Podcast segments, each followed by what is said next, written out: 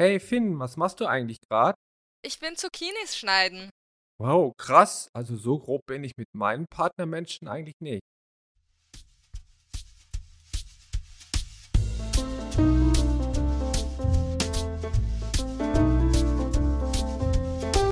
In Spectrum, der Podcast aus der deutschsprachigen ASPEC Community.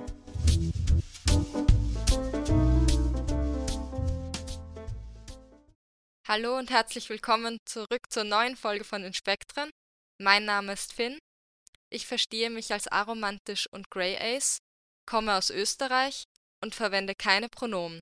Mein Name ist Sal. Ich bin heute zum ersten Mal regulär mit dabei. Ich komme auch aus Österreich. Ich verwende R-Pronomen und bin Aro-Allo. Ich bin Yoshi. Ich bin ab und zu mal hier zu hören, komme aus Deutschland, benutze keine Pronomen und bin Aro Ace. Ja, und ich bin Oli, ich bin auch aus Deutschland. Ich äh, identifiziere mich als asexuell, aromantisch und agender und verwende keine Pronomen. Worüber sprechen wir denn heute? Ja, also heute, in der heutigen Folge geht es bei uns um queer-platonische Beziehungen. Das war ein Thema, das sich einmal Leute vom Aspect German Server gewünscht haben. Und wir sprechen darüber, was eine queer-platonische Beziehung eigentlich ist oder sein kann, was Unterschiede zu einer, sag mal, gewöhnlichen oder bekannten monosexuell-romantischen Beziehung sein kann oder ist und wie wir bzw. Personen aus der Community QPRs so erleben.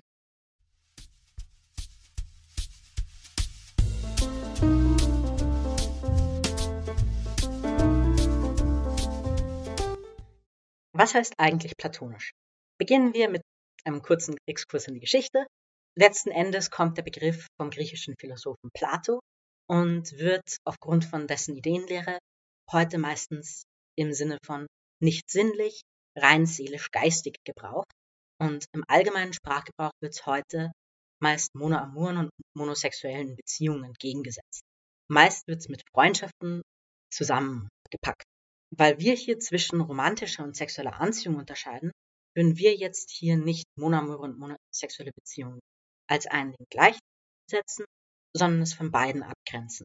Genau, und im Begriff queer-platonische Beziehung verwenden wir ja den Begriff platonisch, um uns von oder um diese Beziehung von monoamoren und monosexuellen Beziehungen abzugrenzen, also von Beziehungen, die quasi beides sind. Genau. Aber gesellschaftlich wird das halt auch oft in einen Topf gepackt. Ja, dann kommen wir eigentlich schon zu der Frage, was jetzt eine queer-platonische Beziehung eigentlich ist, oder? Jetzt, wo wir wissen, was platonisch heißt und warum wir den Begriff platonisch dabei verwenden. Genau. Und zwar würde ich jetzt mal ganz grob sagen, eine Beziehung, also eine queer-platonische Beziehung oder manchmal auch quasi-platonische Beziehung genannt, ist eine Beziehung, die übliche gesellschaftliche Kategorisierungen wie freundschaftliche Beziehung oder romantische Beziehung sprengt. Also die jetzt weder wirklich den Normen zu einer freundschaftlichen Beziehung noch den Normen zu einer romantischen Beziehung wirklich entspricht und damit dann quasi auch Erwartungshaltungen nicht erfüllt, beziehungsweise diesen Erwartungshaltungen widerspricht. Und wenn man sich jetzt denkt, hm, wie führt man denn dann solche Beziehungen, wenn es gar keine Regeln gibt? Das ist genau das Schöne daran. Ihr legt selber fest, was ihr in dieser Beziehungsform machen wollt, was die Regeln sind. Also ich spreche dann mit meinem Partner dann drüber, hey, wir fangen jetzt eine queer-platonische Beziehung an. Was heißt das für uns? Was ist erlaubt? Was ist nicht erlaubt? Was wollen wir? Und da geht es halt darum, was wir wollen und nicht, was die Gesellschaft möchte oder für Meinungen hat. Genau, und zwar und vor allem auch, was wollen wir außerhalb dieser Normen von eben einer Beziehung, die monoamor und monosexuell ist oder Freundschaft. Was wollen wir außerhalb von dem? Und was wollen wir vielleicht auch von dem und was nicht? Oft ist es eine nicht romantische Beziehung, aber das ist nicht von vornherein gegeben. Genau, das ist nicht verbindlich. Also grundsätzlich wird der Begriff oft halt auch in der Aro-Community verwendet oder von daher kommt er auch, um von nicht romantischen Beziehungen zu sprechen, also Beziehungen, die bewusst als nicht romantisch konzipiert sind. Aber ich war in der Vorbereitung auch so ein bisschen, das ist auch so ein bisschen mein Zugang und in der Vorbereitung haben wir dann festgestellt, dass oft, wenn Menschen den Begriff in der Ace-Community erst kennenlernen, ähm, das gar nicht so klar ist, oder? Ja, oft wird es dann auch mit einer nicht sexuellen Beziehung gleichgesetzt. Ich bin Aro Allo, ich bin in einer queer-platonischen Beziehung. Ich finde das jetzt nicht so toll, wenn das da gleichgesetzt wird. Also ich glaube nicht, dass es gleichgesetzt werden sollte, aber ich glaube, dass es auch, also auch eine nicht sexuelle Beziehung gewissermaßen die Normen von Beziehung und Freundschaft, die wir gesellschaftlich haben, sprengt. Also es widerspricht nicht, also es würde jetzt nicht dem widersprechen, was ich eingangs zum Begriff gesagt, also zu der Beziehungsform gesagt habe, oder? Eh nicht. Ich meine es nur im Sinne von, wenn Leute a priori voraussetzen, dass es eine nicht sexuelle Beziehung sein muss, dann widerspricht das dem Konzept schon. Ja, das würde ich auch sagen. Das würde ich auch sagen. Aber es ist halt irgendwie auch das, was manche Menschen denken, wenn sie den Begriff zum ersten Mal hören. Wegen dem Begriff platonisch, aber trotzdem nicht wahrer oder so. Also mein Eindruck im Rahmen der Vorbereitung äh, war auch, dass es auch wieder ein sehr breites Spektrum ist, wie so vieles, über das wir reden. Also ein breites Spektrum an Beziehungen. Es gibt Menschen, die ähm, Sachen wie gemeinsam Kinder großziehen und gemeinsame Lebensplanung haben, zusammen wohnen, was von außen betrachtet vielleicht einer klassischen Beziehung ähnlich kommt. Es gibt Menschen, die ihre QPR mehr ähm, lockerer äh, gestalten, also nicht zusammenziehen oder auch mehrere QPRs parallel, also nicht exklusive Beziehungen. Das ist also ein ganz weites Feld und ich finde deswegen sowieso schwierig, QPRs mit irgendwas automatisch gleichzusetzen. Weil ein breites Spektrum kann man mit nichts konkretem oder festem Begriff gleichsetzen, weil es halt ein breites Spektrum ist und wie gesagt, die beteiligten Menschen definieren, äh, was dann ihre QPA ist und niemand anderes. Das ist so ein bisschen, als würde man sagen, alles Obst sind Äpfel. Für Äpfel trifft es zu, dass Obst Äpfel sind, aber es gibt so viel mehr Obst und man kann gar nicht alles kennen und wissen. Das ist ein gutes Beispiel, finde ich. Wobei ich finde, dass wir auch immer im Kopf behalten sollten, irgendwie, dass auch Monoamor und monosexuelle Beziehungen, also Beziehungen, auf die beides zutrifft, ein breites Spektrum sind unter Menschen. Und nicht alle gleich, auch wenn wir natürlich gesellschaftliche Bilder haben. Ja, aber was ich noch wichtig finde, ist eben genau das, was Olli gerade gesagt hat. Eine queer-platonische Beziehung kann unterschiedliche Elemente enthalten, die quasi gesellschaftlich in Freundschaft oder Romantik eingeordnet werden würden, wie keine Ahnung, Kinder großziehen oder Sex zu haben, was oft gesellschaftlich oft im Kontext von romantischen Beziehungen gesehen wird. Ja, Sal, du hast da was zu sagen. Vielleicht auch als Metapher gut wäre es als Obstsalat. Ja, wo Leute sich selber entscheiden, was sie reintun in ihren Obstsalat, weil nicht jeder Obstsalat enthält Äpfel. Genau, aber manche aber, Leute mögen Äpfel hier im aber Obstsalat. er kann Äpfel enthalten und er kann auch Birnen enthalten und Weintrauben und ja, bitte. Genau. Melonen. Alles, alles kann, nichts muss, rede drüber. Genau. Queer-platonische Beziehungen sind Obstsalat. Finde ich gut. Finde ich schön. Einigen wir uns. Ja, wir hatten dann noch in der Vorbereitung die Definition aus dem Queer-Lexikon zu gefunden. Über die wollten wir noch reden. Möchte die mal kurz jemand von euch vorlesen? Das kann ich gerne tun. Also das Queerlexikon sagt, queer-platonisch oder auch quasi platonische Beziehungen sind solche, die nicht romantisch sind, aber den gleichen Stellenwert und die gleiche Intimität wie romantische Beziehungen haben. Der Begriff wird meist von aromantischen Menschen verwendet, aber auch andere Menschen können in queer-platonischen Beziehungen sein. Ja, also über das Nicht-Romantisch-Sein als Voraussetzung haben wir, glaube ich, gerade schon gesprochen. Aber wir wollten ja auch noch aus anderen Gründen über diese Definition reden.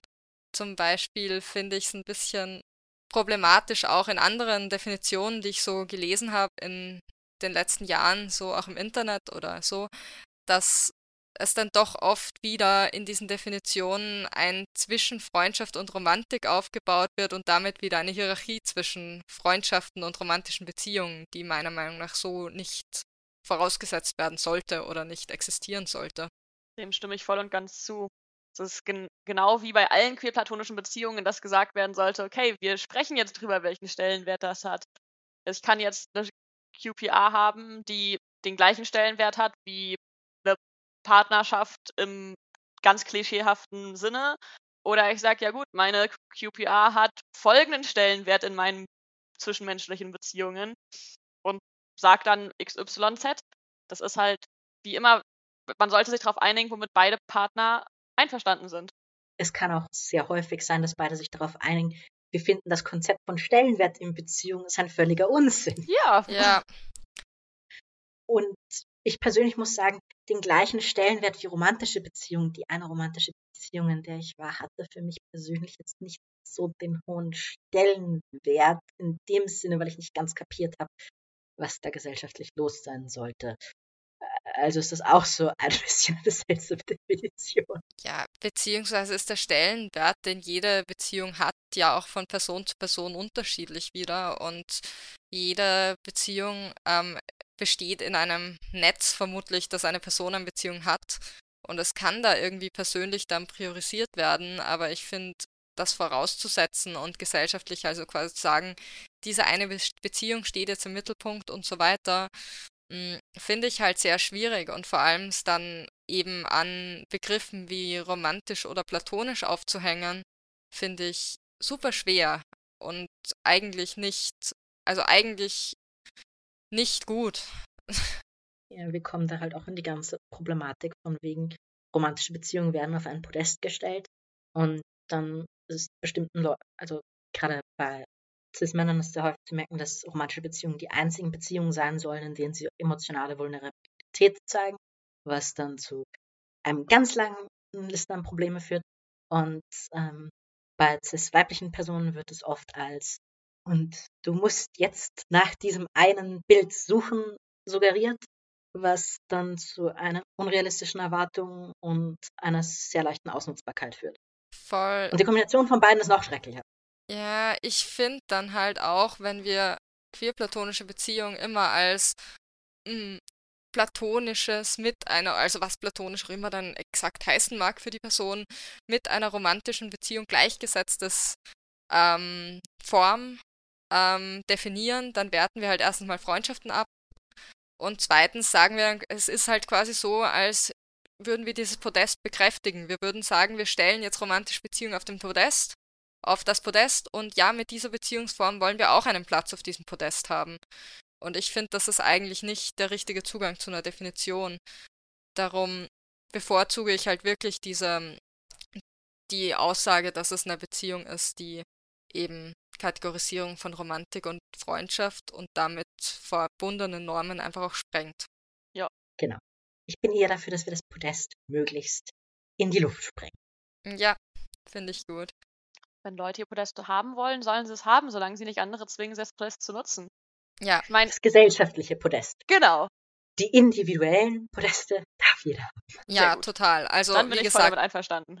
individuelle Priorisierungen sind immer in Ordnung. Also du kannst halt auch individuell vermutlich nicht alle Beziehungen genau gleich betrachten. Du wirst immer unterschiedliche Beziehungen zu unterschiedlichen Menschen führen. Ich stelle meine kleine Schwester einfach auf den Podest, alle anderen kommen später. Das ist Ja. für mich eine gut, sehr gute Sache. das ist gut. Ja, genau.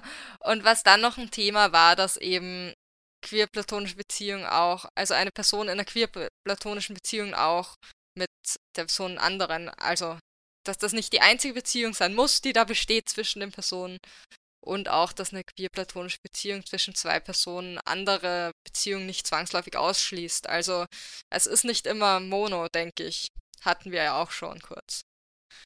Dass queer-platonische Beziehungen sind zu haben in Mono und in Poly und in welchen ähm, Systemen auch immer, wie es genau dann gerade reinpasst für alle Beteiligten. Es gibt also auch riesige Überschneidungen mit der Philosophie aus der polyamoren Community. Ja, Oder Beziehungsanarchismus. total, Genau. das stimmt. Wobei ich mich mittlerweile habe ich mich mit Beziehungsanarchismus ja auch schon wieder ein bisschen mehr angefreundet. Ich hatte da mal so ein bisschen meine Struggles, wie Yoshi weiß. Ja. Hm. Wir sind dann bei der Recherche noch auf ähnliche bzw. mit dem QPA-Begriff verwandte Begriffe gestoßen. Und zwar wäre da erst einmal der Begriff queer-platonische Anziehung.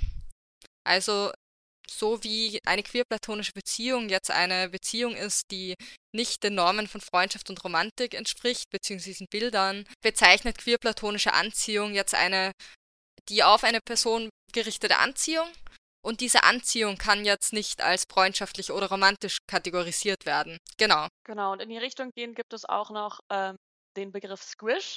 Ähm, viele von euch werden den Begriff Crush kennen, wo es halt ist, ein, okay, diese Person möchte ich näher kennenlernen, mit dieser Person eine romantische Beziehung anfangen. Und bei einem Squish ist es, dass man auch hat dieses, okay, ich möchte diese Person näher kennenlernen, aber nicht, ich möchte mit dieser Person eine romantische Beziehung anfangen, sondern ich möchte diese Person kennenlernen und mit ihr Zeit verbringen, aber halt gegebenenfalls auch nur freundschaftlich. Bei mir ist das zum Beispiel so, wenn ich Personen kennenlerne, dann quasi einen Squish habe, ist das so ein, uh, diese Person ist fancy, will mehr Zeit mit dieser Person verbringen, aber ich am Ende mit der Person eine Freundschaft, eine Beziehung oder eine Bekanntschaft führe, ist dann gar nicht von vornherein festgelegt, sondern ich gucke halt, was sich ergibt und bin dann aber auch nicht irgendwie traurig, wenn es ein, nur eins von den dreien geworden ist und nicht irgendwas anderes, weil ich halt nicht mit einer Erwartung reingehe, es muss jetzt romantische Lebenspartnerschaft bis in den Tod sein, sondern halt, ja, ich will halt Zeit mit der Person verbringen. Das ist einfach alles. Ja, beziehungsweise Squish ist halt auch erstmal nicht romantisch eben, oder? Genau. Also ist halt im nicht romantischen Kontext angesiedelt. So konzeptualisiere ich mir das bislang. Genau, also so eine, so eine äh, umgangssprachliche Aussage wäre zum Beispiel so ein platonischer Crush. Das ist halt so ein. Hat, hat ähnliche Anstalten, aber ist nicht das gleiche. Genau. Ich glaube, ich erlebe es als, uh, ich mag dich. Und das war's. Du beschreibst ganz gut. okay. Und dann sind wir noch auf ein spannendes Konzept gestoßen. Olli, möchtest du das kurz vorstellen?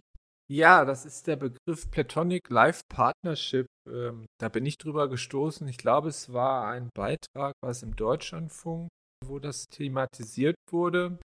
Dort erschien es mir beschrieben als ein Konzept, der beinhaltet Wunsch nach einer Freundschaft, die aber trotzdem eine umfassendere Verantwortung füreinander bedeutet, nur eben ohne Sex. Die Verantwortung kann sich auf verschiedene Bereiche erstrecken auf eine gemeinsame Familienplanung, gemeinsame Wohnung und Lebensführung und gemeinsame finanzielle Angelegenheiten. Ich hatte den Eindruck, dass dieses Konzept stark doch von der gesellschaftlich klassischen Beziehung her gedacht ist und eben gewisse Aspekte wie Sex und vielleicht romantische Liebesgefühle ähm, rausgekürzt sind, aber dass es eben wirklich von der Lebenspartnerschaft her gedacht ist und es deswegen auch nicht deckungsgleich ist mit einer QPR.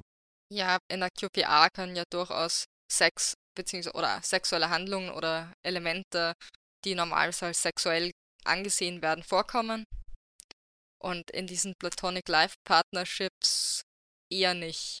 Also eigentlich nicht. Ich würde auch sagen, dass beide von verschiedenen Richtungen ausgedacht werden. Weil QPR fängt zumindest nach manchen Definitionen und vielen Definitionen als Sprengen von gesellschaftlichen Erwartungen an. Bumm. Und Platonic Life Partnership scheint als Schritt weg von dem klassischen Konzept von Beziehung anzufangen.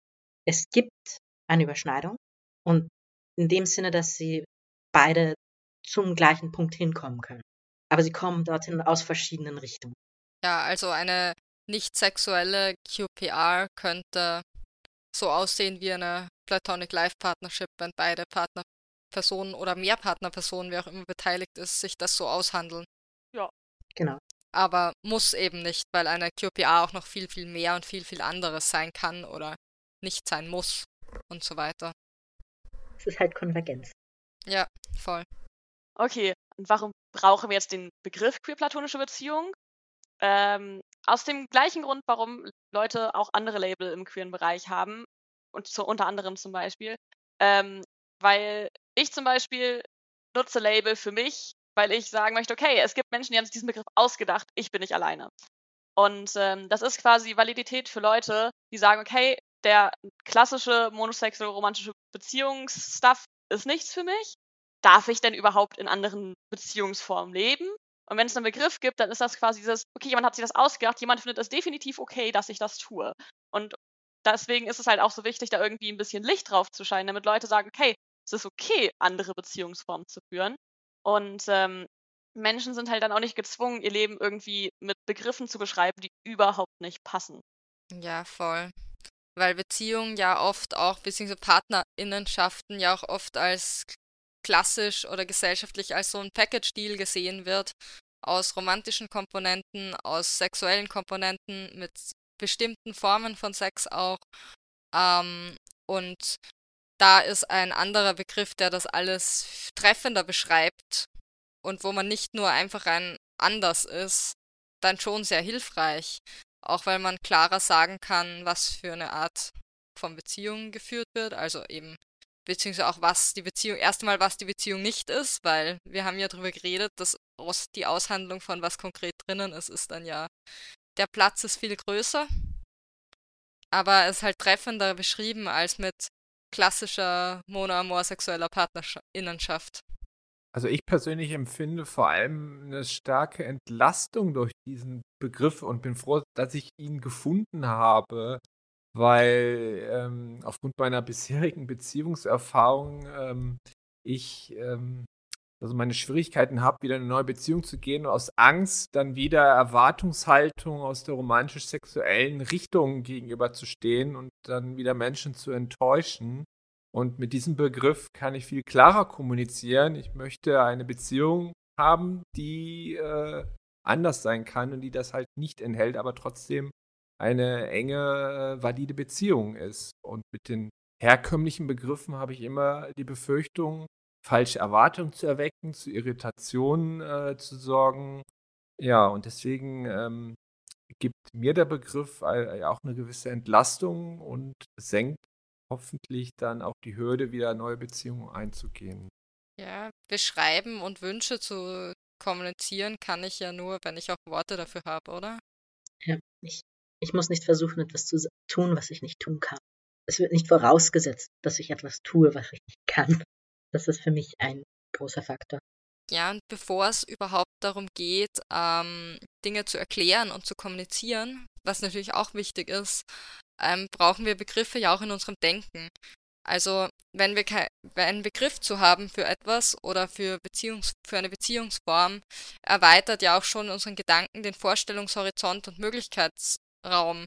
Das heißt, wir können sagen, wir wollen das. Ähm, und es ist ja durchaus so, dass es in der Gesellschaft oft sehr oder gesellschaftlich oft sehr starre und eher wenige Modelle oder an Standardbeziehungen gibt, die angestrebt werden können. Und wenn ich keinen Begriff habe für Alternativen, dann kann ich mir vielleicht auch schwerer etwas anderes vorstellen, beziehungsweise meine Vorstellungen sind vielleicht viel schwammiger und viel unklarer, als wenn ich jetzt konkrete Begriffe habe, die Dinge klar beschreiben. Das finde ich auch wichtig. Ist auch viel leichter, etwas zu queeren, wenn ich, wie gesagt, einen Begriff dafür habe.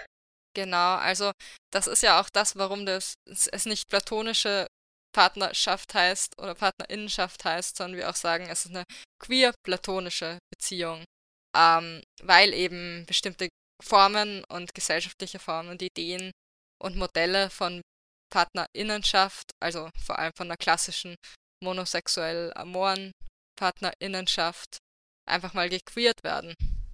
Mir geht es auch so, wenn ich die Begriffe benutze, die, also die existierenden Begriffe, die von der Gesellschaft sehr stark geframed sind, dass dann auch meine Gedanken automatisch so in die Richtung tendieren und äh, die neue Begriffe äh, mir da wirklich auch das Denken äh, erleichtert, in die andere Richtung zu denken, die dann für mich passender ist, weil da diese Frames dann noch nicht zu greifen, diese vorgefertigten, mit denen wir alle ja. aufgewachsen sind. Ja, dem kann ich voll und ganz zustimmen. Ich muss sagen, dass es für mich halt insofern lustig ist, weil für mich bestimmte Frames gar nicht so klar sind. Yay, Autismus. Ah, aber teilweise ist es auch ein, so ein Begriff wie Ehe, deckt für mich halt ein Spektrum ab, das vielleicht ein bisschen breiter ist als in der Moderne, weil ich halt irgendwie auch mit den Geschichten von den Beziehungen von meinen Großeltern aufgewachsen bin, die nicht diesem klassischen romantischen Bild entsprechen, sondern Heiratsgründe waren, ich glaube, Geld, Erben, unerwartete Kinder, Erben und unerwartete Kinder. Ja, wobei heutzutage ja auch solche Beziehungen dann auch wieder, da gibt es einfach gesellschaftliche Urteile auch drüber, wo ich mir einfach denke, hey, wenn das die Priorität einer Person ist, dann ist es okay. Dann kann ich dazu sagen, ich will das so nicht, aber dann ist es halt trotzdem die Entscheidung der beteiligten Personen. Und das ist jetzt so, wie es früher. Also, ich meine, die gesellschaftlichen Prioritäten und das gesellschaftliche Urteil hat sich verändert. Aber das gibt, es gibt ja best bestimmte Heiratsgründe heute und es gab sie vor Generationen. Und die Frage ist halt, wie, wie werden sie gesellschaftlich bewertet? Aber eigentlich ist es halt erstmal, eigentlich könnten wir uns da schön aus den Entscheidungen anderer Menschen raushalten in so 60 Prozent der Fälle mindestens. 75, 80 vielleicht. Meine Schätzung. Ich meine, heute wird sowas wie unerwartete Kinder und Geld oft nicht mehr als guter Heiratsgrund gesehen. Also unerwartete Kinder würde ich zustimmen. Geld hm, könnte doch noch ein Grund sein. ich kenne schon Leute, die geheiratet haben, weil sie schwanger waren. Also beziehungsweise oder einige Zeit nachdem das Kind geboren wurde. Dann. Bis vor gar, nicht langer Zeit hat es ja auch rechtliche Nachteile gehabt, äh, wenn ein Kind außerhalb einer Ehe geboren wurde. Das hat sich, glaube ich, äh, erst in den ganz letzten Jahren durch weitere Gerichtsurteile ähm, geändert, dass alle Kinder jetzt wirklich gleichberechtigt sind und der eine Elternteil nicht zur Adoption gezwungen ist, sondern direkt als Elternteil mit Erziehungsrechten anerkannt wird. Ja, voll. Also ich habe, ich weiß jetzt gerade gar nicht ad hoc, wie es jetzt in Österreich ist, aber ich habe in der Schu Schule in der, ich glaube, 12., 13., irgendwann hatte ich Recht. Und da habe ich noch gelernt, dass es einen Unterschied macht. Ja, es ist halt auch Eherecht wurde halt in den letzten Jahren geändert, als zum Beispiel auch, ähm, also was, was ich als Kind immer hatte, war ein, uh, ich will niemals heiraten, weil Scheidung ist zu teuer und ich bin damit aufgewachsen, dass Ehe eh nicht ewig hält. Ähm, und hatte dann immer so die Sorge mit, naja, so, der besser verdienende Part muss dann dem nicht so gut verdienenden Part bis in alle Ewigkeit Unterhalt zahlen. Das wurde ja inzwischen auch geändert, dass das nicht mehr bis in alle Ewigkeit ist, sondern nur noch eine Zeitspanne von x Jahren oder so. Also inzwischen wurde ja auch viel modernisiert und geändert. Was nicht heißt, dass ich es gut finde, wie es geändert wurde, aber es wurde auf jeden Fall teilweise geändert. Ähm, ja. Es ist vielleicht schon ein bisschen besser als vorher. Auch wenn wir wie immer Bedarf haben an Änderungen. Ich glaube, mein Großvater hat der Welt nie verziehen, dass er ein bisschen, weil er eine Frühgeburt war, vor der Ehe seiner Eltern geboren wurde, weil deshalb durfte er nicht erben. Ach du je. Und äh, drücken wir es so aus, er vermutlich, wäre vermutlich sonst auch kein besonders netter Mensch geworden, aber er war so verdammt bitter drüber. Und hat es als Grund genommen, warum er sich wie ein absolutes Ekelpaket aufführen durfte. Okay. Wow. Ja, hey, aber dann sind wir eigentlich, sind wir dann schon beim Recht, oder? Das haben wir auch hier besprochen. Und zwar ist es ja auch durchaus so, dass das, dass auch Recht und Gesetze an Begriffe gebunden sind. Also wenn bestimmte Beziehungsformen im Text nicht vorkommen oder bei Formulierungen nicht beachtet werden, dann werden sie halt auch in der praktischen Umsetzung des Rechts dann nicht beachtet. Eben auch, ich meine, wir hatten gerade, wenn Leute früher vor der Heirat geboren wurden und so Sachen, war schwierig, aber jetzt auch, wenn bestimmte, also wenn bestimmte Formen nicht vorhanden sind, dann können es nicht beachtet werden, dann kann man die Dinge nicht mitdenken und mitgedacht und dann eben auch umgesetzt werden können in einem rechtlichen Kontext, können Gesetze eben auch nur oder mitbedacht können Beziehungsformen nur, wenn es eben auch Worte dafür gibt, die überhaupt aufgenommen können werden erst einmal. Ich meine, dann haben wir natürlich noch das Problem, dass nachdem es Worte gibt, die auch erstmal Beachtung finden müssen und erstmal eben erwähnt werden müssen und vorkommen müssen. Aber damit das überhaupt geht, braucht es erstmal ein Wort oder Worte. Genau, unser Recht ist ja halt an Sprache gebunden und äh, es wird schwer äh, für Gleichberechtigung zu kämpfen, äh, wenn es halt nicht den Begriff gibt, äh, für das man das Recht erstreiten möchte. Unter anderem eben für alternative Beziehungsmodelle, die eben nicht benachteiligt werden sollen, weil sie halt nicht in gewissen Verordnungen oder Gesetzen genannt sind. Oder auch so Sachen im medizinischen Bereich. Ich ein QPA führen würde und der Mensch müsste ins Krankenhaus und ich hätte dann kein Auskunftsrecht, weil das ist formal dann an, an eine Ehe oder eine eingetragene Lebenspartnerschaft gebunden. Da merkt man es schon, ja. Es gab bisher keinen Begriff dafür, es wurde halt nicht in diese Sätze reingefasst und dann fällt man da durchs Rost. Ja, oder auch jetzt, jetzt gar nicht bei, äh, nur, nicht mal nur bei lang wirksamen Gesetzen oder lang wirksamen Gesetzen, sondern wir hatten ja vorher auch gesprochen über die Covid-Regelungen, wer wen jetzt doch während dem Lockdown besuchen durfte oder nicht, was ja auch an Partnerinnenschaften gewissermaßen geknüpft war in vielen Fällen. Ich meine, in Österreich hieß es dann irgendwann mal eine wichtige Besuch Bezugsperson ab irgendeinem Punkt, aber auch nicht sofort. Genau, in, in den ersten Lockdown-Phasen, meine ich, ist das komplett nicht mitgedacht worden. Das war erst später nach heftigen äh, Kritiken und, und Beschwerden, äh, dass man das äh, doch nicht nur klassisch an Ehe oder festen Haushaltsgemeinschaft festmachen kann, sondern es gibt auch Beziehungsmodelle, die keinen gemeinsamen Wohnsitz haben, aber Menschen, denen es wichtig ist, trotzdem sich regelmäßig sehen zu können. Und wenn dann auch noch eine Landesgrenze dazwischen war, wurde es auf einmal ganz heikel. Ja, oder wenn man halt jetzt sagt, okay, ich habe halt meine Großmutter, die alleine wohnt und ich habe jetzt aber noch meinen festen Freund, der auch woanders wohnt, dann muss ich mich entscheiden, ob ich meine Oma alleine lasse oder ob ich meinen Partner alleine lasse. Was ja auch sehr bescheuert ist. Dann sind wir wieder bei diesem, wie, welchen Stellenwert haben dann Beziehungen so, weil wenn man sich entscheiden muss zwischen Menschen, man hat meistens mehr als eine wichtige Person im Leben, weil man hat meistens Familie, Freunde und Beziehungen oder so und sich entscheiden zu müssen, ist halt einfach furchtbar. Ja, auch weil der Gedanke ist, die Regeln waren nah Verwandte, also direkte Verwandte äh, durfte man äh, eher noch besuchen.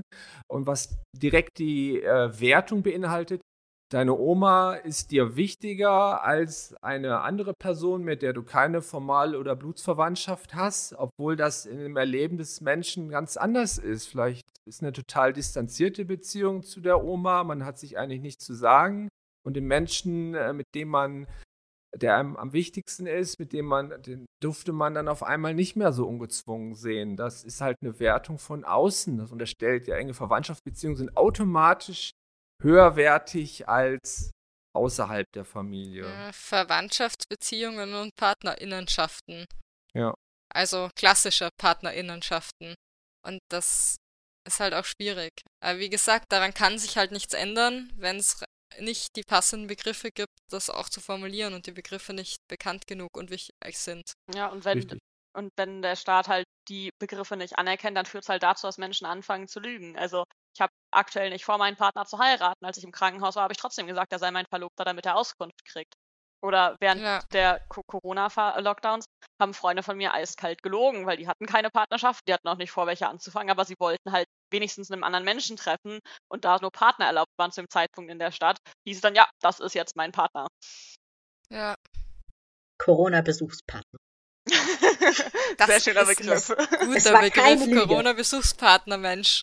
Das gefällt mir irgendwie, aber. Ich habe halt das Glück, ja. mit meiner Partnerperson zusammenzuleben. Das ist gut. Okay. Queerplatonische Beziehungen haben es ja also an sich, dass man irgendwie miteinander redet, was denn so okay ist und was man möchte. Da gibt es so grundlegende, grundlegende Fragen, die einfach quasi immer auftauchen. So wie intim soll es werden, was macht man zusammen, wo sind Grenzen, welche Grenzen gibt es überhaupt und wie macht man das denn miteinander? Und äh, da gibt es in der Tat auch Checklisten, die im Internet frei verfügbar sind, wo man sich dann nicht alles selbst ausdenken muss, sondern einfach so eine Checkliste durchgehen kann.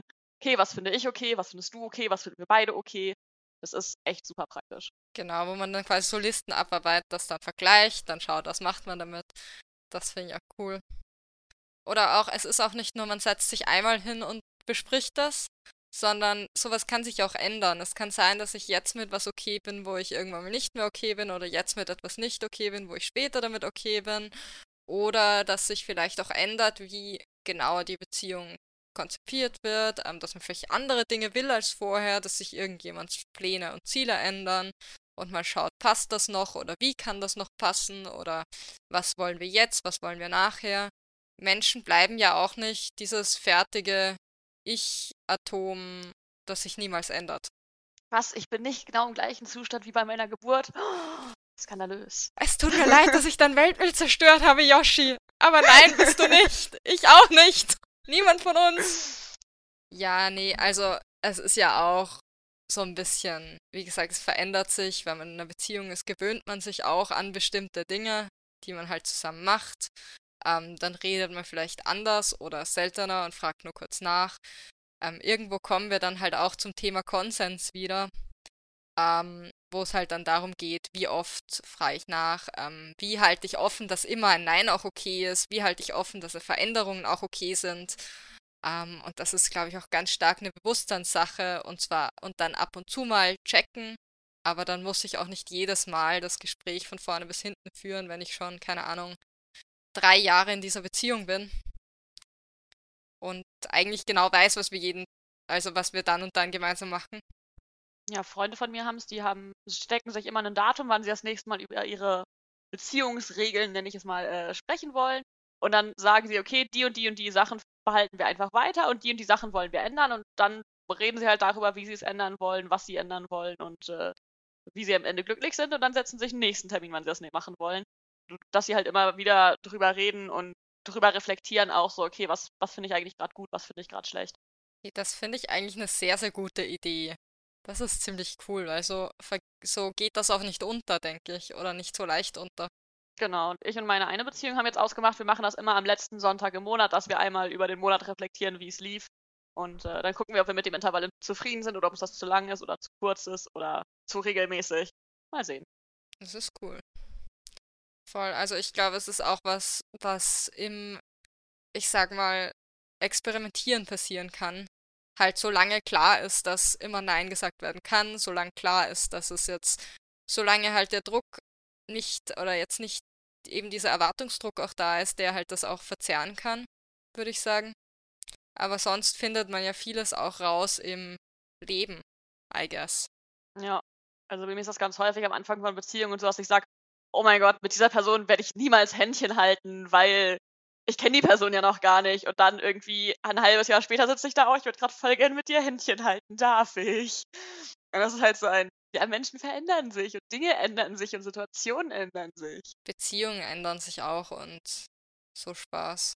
Also ich denke, was ein, ein Vorteil auch von diesem QPA-Konzept ist, dadurch, dass es nicht auf vorgefertigten ähm, Mustern aufbaut, ist man ja quasi schon ein Stück weit gezwungen, äh, solche Sachen bewusst zu besprechen und dass äh, dadurch die Beziehung auf einer soliden Grundlage basiert und, und viele ähm, Beziehungen, die auf klassischen äh, Konzepten basieren, viel vorausgesetzt wird. Es wird dann nicht besprochen und dann entstehen dann unterschwellige Konflikte, Erwartungshaltungen nicht erfüllt und aber auch nicht klar kommuniziert werden. Ähm, also, dass da die Gefahr besteht, dass man da erst irgendwie in, in in schwierige Situationen bekommt und dann wird es erst knirscht und sagt, okay, jetzt müssen wir uns mal hinsetzen und es besprechen, aber dann ist schon viel teilweise an Verletzungen oder so entstanden. Also die Gefahr, ist mein Eindruck, ist da höher. Gegen QPA, okay, das heißt erstmal nichts, wir müssen uns jetzt explizit Gedanken machen, wie wollen wir es gestalten und, und dass da nicht die Gefahr so groß ist. Ich meine, schiefgehen kann es immer, äh, wo Menschen beteiligt sind in Beziehungen, aber denke, vielleicht auch ein Ansatz von den ja, klassischen Beziehungsmodellen auch von QPAs lernen können. Ja, es wird halt mit einer anderen Haltung auch herangegangen und schon mit dem Wissen, wir machen das so und wir müssen. Wir müssen quasi reden und das aushandeln. Und wir können nicht einfach, also ich meine, man kann immer bestimmte Themen unter den Tisch fallen lassen, wenn man versucht, sie, wenn versucht wird, sie zu vermeiden. Aber grundsätzlich gehst du mal ran mit, wir können das nicht machen. Also wir müssen drüber reden, wir können das nicht einfach hinnehmen oder als gegeben nehmen oder so. Ja, deswegen habe ich auch bewusst gesagt, die Chancen sind höher, dass es besser läuft und bei dem anderen Modell sind die Gefahren vielleicht höher, aber es ähm, heißt nicht, dass es zwangsläufig äh, das eine äh, immer gelingt und das andere immer schief geht. Das äh, wollte ich damit auf keinen Fall sagen. Ja, voll. Es können ja auch, es gibt ja sicher auch genügend Paare, die oder Polykyle auch, die in einer klassischen Monoamor, also Quatsch, Polykyle nicht Mono, aber in einer klassischen amoren und sexuellen Konstellation ähm, jetzt miteinander reden, also gerade in Polybeziehungen auch nochmal, aber auch jetzt in klassischen monoamor-sexuellen Beziehungen gibt es sicher auch genügend Paare, die nicht in einer QPA sind eben und trotzdem miteinander reden und trotzdem klar haben, was sie wollen und was sie nicht wollen und wo es voll passt. Ähm, und dann gibt es wieder Paare, wo es komplett schief läuft. So halt auch bei queerplatonischen Beziehungen. Es gibt Leute, die kriegen es besser hin, es gibt Leute, die kriegen es schlechter hin, würde ich sagen. Wir haben hier in unserem Skript sogar nochmal Beziehungsanarchie stehen. Also da ja. gibt es ja auch gewisse ähm, Verbindungspunkte, würde ich sagen, oder? Genau, also Beziehungsanarchismus, um das einmal so ein bisschen kurz zu erläutern für die Leute, die sich das gerade nicht den Begriff erklären können. Ähm, Beziehungsanarchismus ist halt basically so eine so ein Konstrukt, dass man sagt, okay, ich label jetzt nicht meine zwischenmenschlichen Beziehungen, sondern ich habe halt zwischenmenschliche Beziehungen mit verschiedenen Menschen. Und mit der einen Person halte ich Händchen, und mit der anderen Person habe ich Sex und wir gehen regelmäßig auf Dates. Und mit der dritten Person gehe ich nur auf Dates und habe keine, keinen Körperkontakt. Und mit der vierten Person gehe ich regelmäßig ins Kino. Also es ist halt völlig egal, was ich mit Personen mache. Wir sind einfach, hm, wir verbringen Zeit miteinander, wir machen Dinge miteinander, aber wir labeln es nicht. Wir labeln es nicht als Freundschaft, nicht als Beziehung, nicht als Partnerschaft, nicht als sonst irgendwas, sondern wir machen halt, was wir beide gut finden und was der Rest der Gesellschaft uns irgendwie für ein Label aufdrücken muss, interessiert uns einen Scheiß und wir ignorieren das einfach. Und jede Beziehung ist anders, oder auch? Also jede Beziehung ist anders und ihr, ihr besonderes Ding. Genau, also halt jede zwischenmenschliche Beziehung ist diese eine zwischenmenschliche Beziehung und nicht zwangsläufig übertragbar auf andere zwischenmenschliche Beziehungen, die ich mit anderen Leuten führe. Und da ist dann halt auch das Wort Beziehung nicht mehr ein partnerschaftliches Ding, sondern halt zwischenmenschliche Beziehungen im Sinne von Menschen interagieren miteinander irgendwie. Ich habe zum Beispiel eine Person, der lese ich jeden Dienstagabend schlechte Erotika vor. Wir machen gefühlt sonst nichts anderes miteinander. Wir sehen uns auch nicht. Wir, ich lese schlechte Erotika vor für eine Stunde und dann sagen wir bis nächsten Dienstag. Und das war's. Wir sind bereits super happy damit. Hey, das finde ich cool. Ich will also schlechte Erotika ist sehr empfehlenswert. Man kann sich glorreich darüber amüsieren. Ich will auch so einen Menschen. Ja, ähm, habe ich ähm, in Informatikkreisen gefunden. Ah ja. Ja, man sieht ja auch, dass da queer-platonische Beziehungen und Beziehungsanarchie einfach auch, einfach auch Verbindungspunkte haben in, im Sinne von, ähm, es ist halt immer etwas anderes oder es kann, es ist sehr frei, es kann bewusst oder es muss bewusst gestaltet werden eigentlich und es sprengt Hierarchien ja auch. Ja, definitiv. Und das ist, finde ich, also das ist, finde ich, eine der wichtigen Gemeinsamkeiten auch. Ja, und wir haben zu queer-platonischen Beziehungen ja auch wieder eine Umfrage gemacht an alle Leute, die, also besonders an Leute, die Erfahrungen mit queer-platonischen Beziehungen haben, ähm, aus der Community und so und ein paar Erfahrungsberichte gesammelt. Und ich möchte mich im Vorhinein jetzt schon mal bedanken für alle, die die Umfrage ausgefüllt haben und uns damit geholfen haben. Wir haben eure Antworten sehr gerne gelesen, können natürlich wie immer nicht alle vorlesen. Aber ich würde hier jetzt gleich auch mit der ersten Frage anfangen. Was haltet ihr davon? Sehr gut. Sehr gut. Dann wäre die erste Frage, worin siehst du den Unterschied zwischen einer queer-platonischen Beziehung, kurz QPR, und einer klassischen, monosexuell monoromantischen Beziehung. Was zeichnet für dich eine QPR aus und was gehört für dich unbedingt dazu? Ich glaube, den ersten Teil haben wir jetzt mit unserer im Definitionsteil, als wir versucht haben, den, die Beziehungsform zu definieren und zu erklären, für uns schon so ein bisschen beantwortet. Also würde ich vorschlagen, dass wir erstmal Antworten vorlesen, über die sprechen und dann selbst noch was hinzufügen. Möchte jemand anfangen? Ja, dann lese ich direkt äh, die erste Antwort vor, die mir auch persönlich aus dem Herzen spricht. Bei QPAs ist die romantische und gegebenenfalls sexuelle Anziehung nicht der Ausgangspunkt, auf dem sich die Beziehung aufbaut. Das ist auch für mich ein wichtiger Punkt, der eben dieses QPA-Konzept äh, so charmant macht, weil als aromantisch asexuelle Person ich eben ähm, diesen Punkt nicht als primär in meinen zukünftigen Beziehungen sehe. Wie seht ihr das? Grundsätzlich ja, also aber ich würde trotzdem eben, wie wir vorher schon gesagt haben, auch im Kopf behalten, dass es natürlich QPAs gibt, in der eine Person vielleicht sexuelle Anziehung empfindet oder auch, aber keine romantische. Also das ist mir näher persönlich, aber vielleicht auch eben auch umgekehrt. Wir hatten am Anfang, dass eben auch nicht sexuelle Beziehungen QPAs sein können. Aber halt, dass es, ich würde sagen, vielleicht, dass es nicht die Kombination aus beiden ist für mich persönlich. Sal, was meinst du?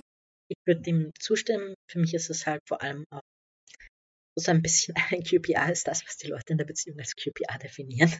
Ja, das, ja, das ist sicher auch ein großer Teil davon, aber ich denke schon eben, das mit dem Kategorien sprengen ist für mich auch wichtig und hier eben auch was, das vielleicht nicht der Ausgangspunkt dieser ist, ich bin sexuell und romantisch angezogen oder beide Personen sind sexuell und romantisch angezogen. Dem würde ich sogar auch zustimmen.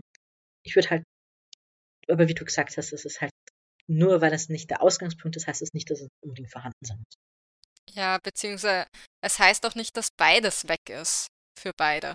Ich glaube, zu eurem Austausch passt die Antwort, die ich rausgesucht habe, ganz schön. Ähm, QPR kann ich frei definieren, was okay ist für alle PartnerInnen, was nicht, was manchmal und so weiter. Es kann von einer tiefen Freundschaft bis romantisch und oder sexuell alles sein. Frei von den Amato-heteronormativen Konventionen. Ja, also ich finde, das trifft so auch so ungefähr, was ich oder wie ich QPR verstehe im Unterschied zu eben monosexuell romantischen Beziehungen.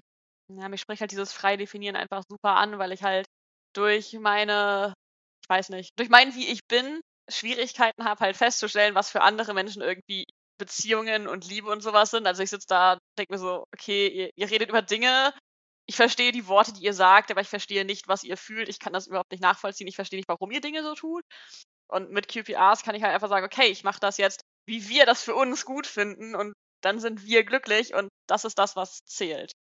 Ich denke, meine Antwort passt da auch noch ganz gut, nämlich eine QPR zeichnet sich für mich vor allem dadurch aus, dass es nicht ein vorgezeichnetes Gesamtpaket an Erwartungen gibt, sondern die Beziehung von den beteiligten Personen bedürfnisorientiert gestaltet wird.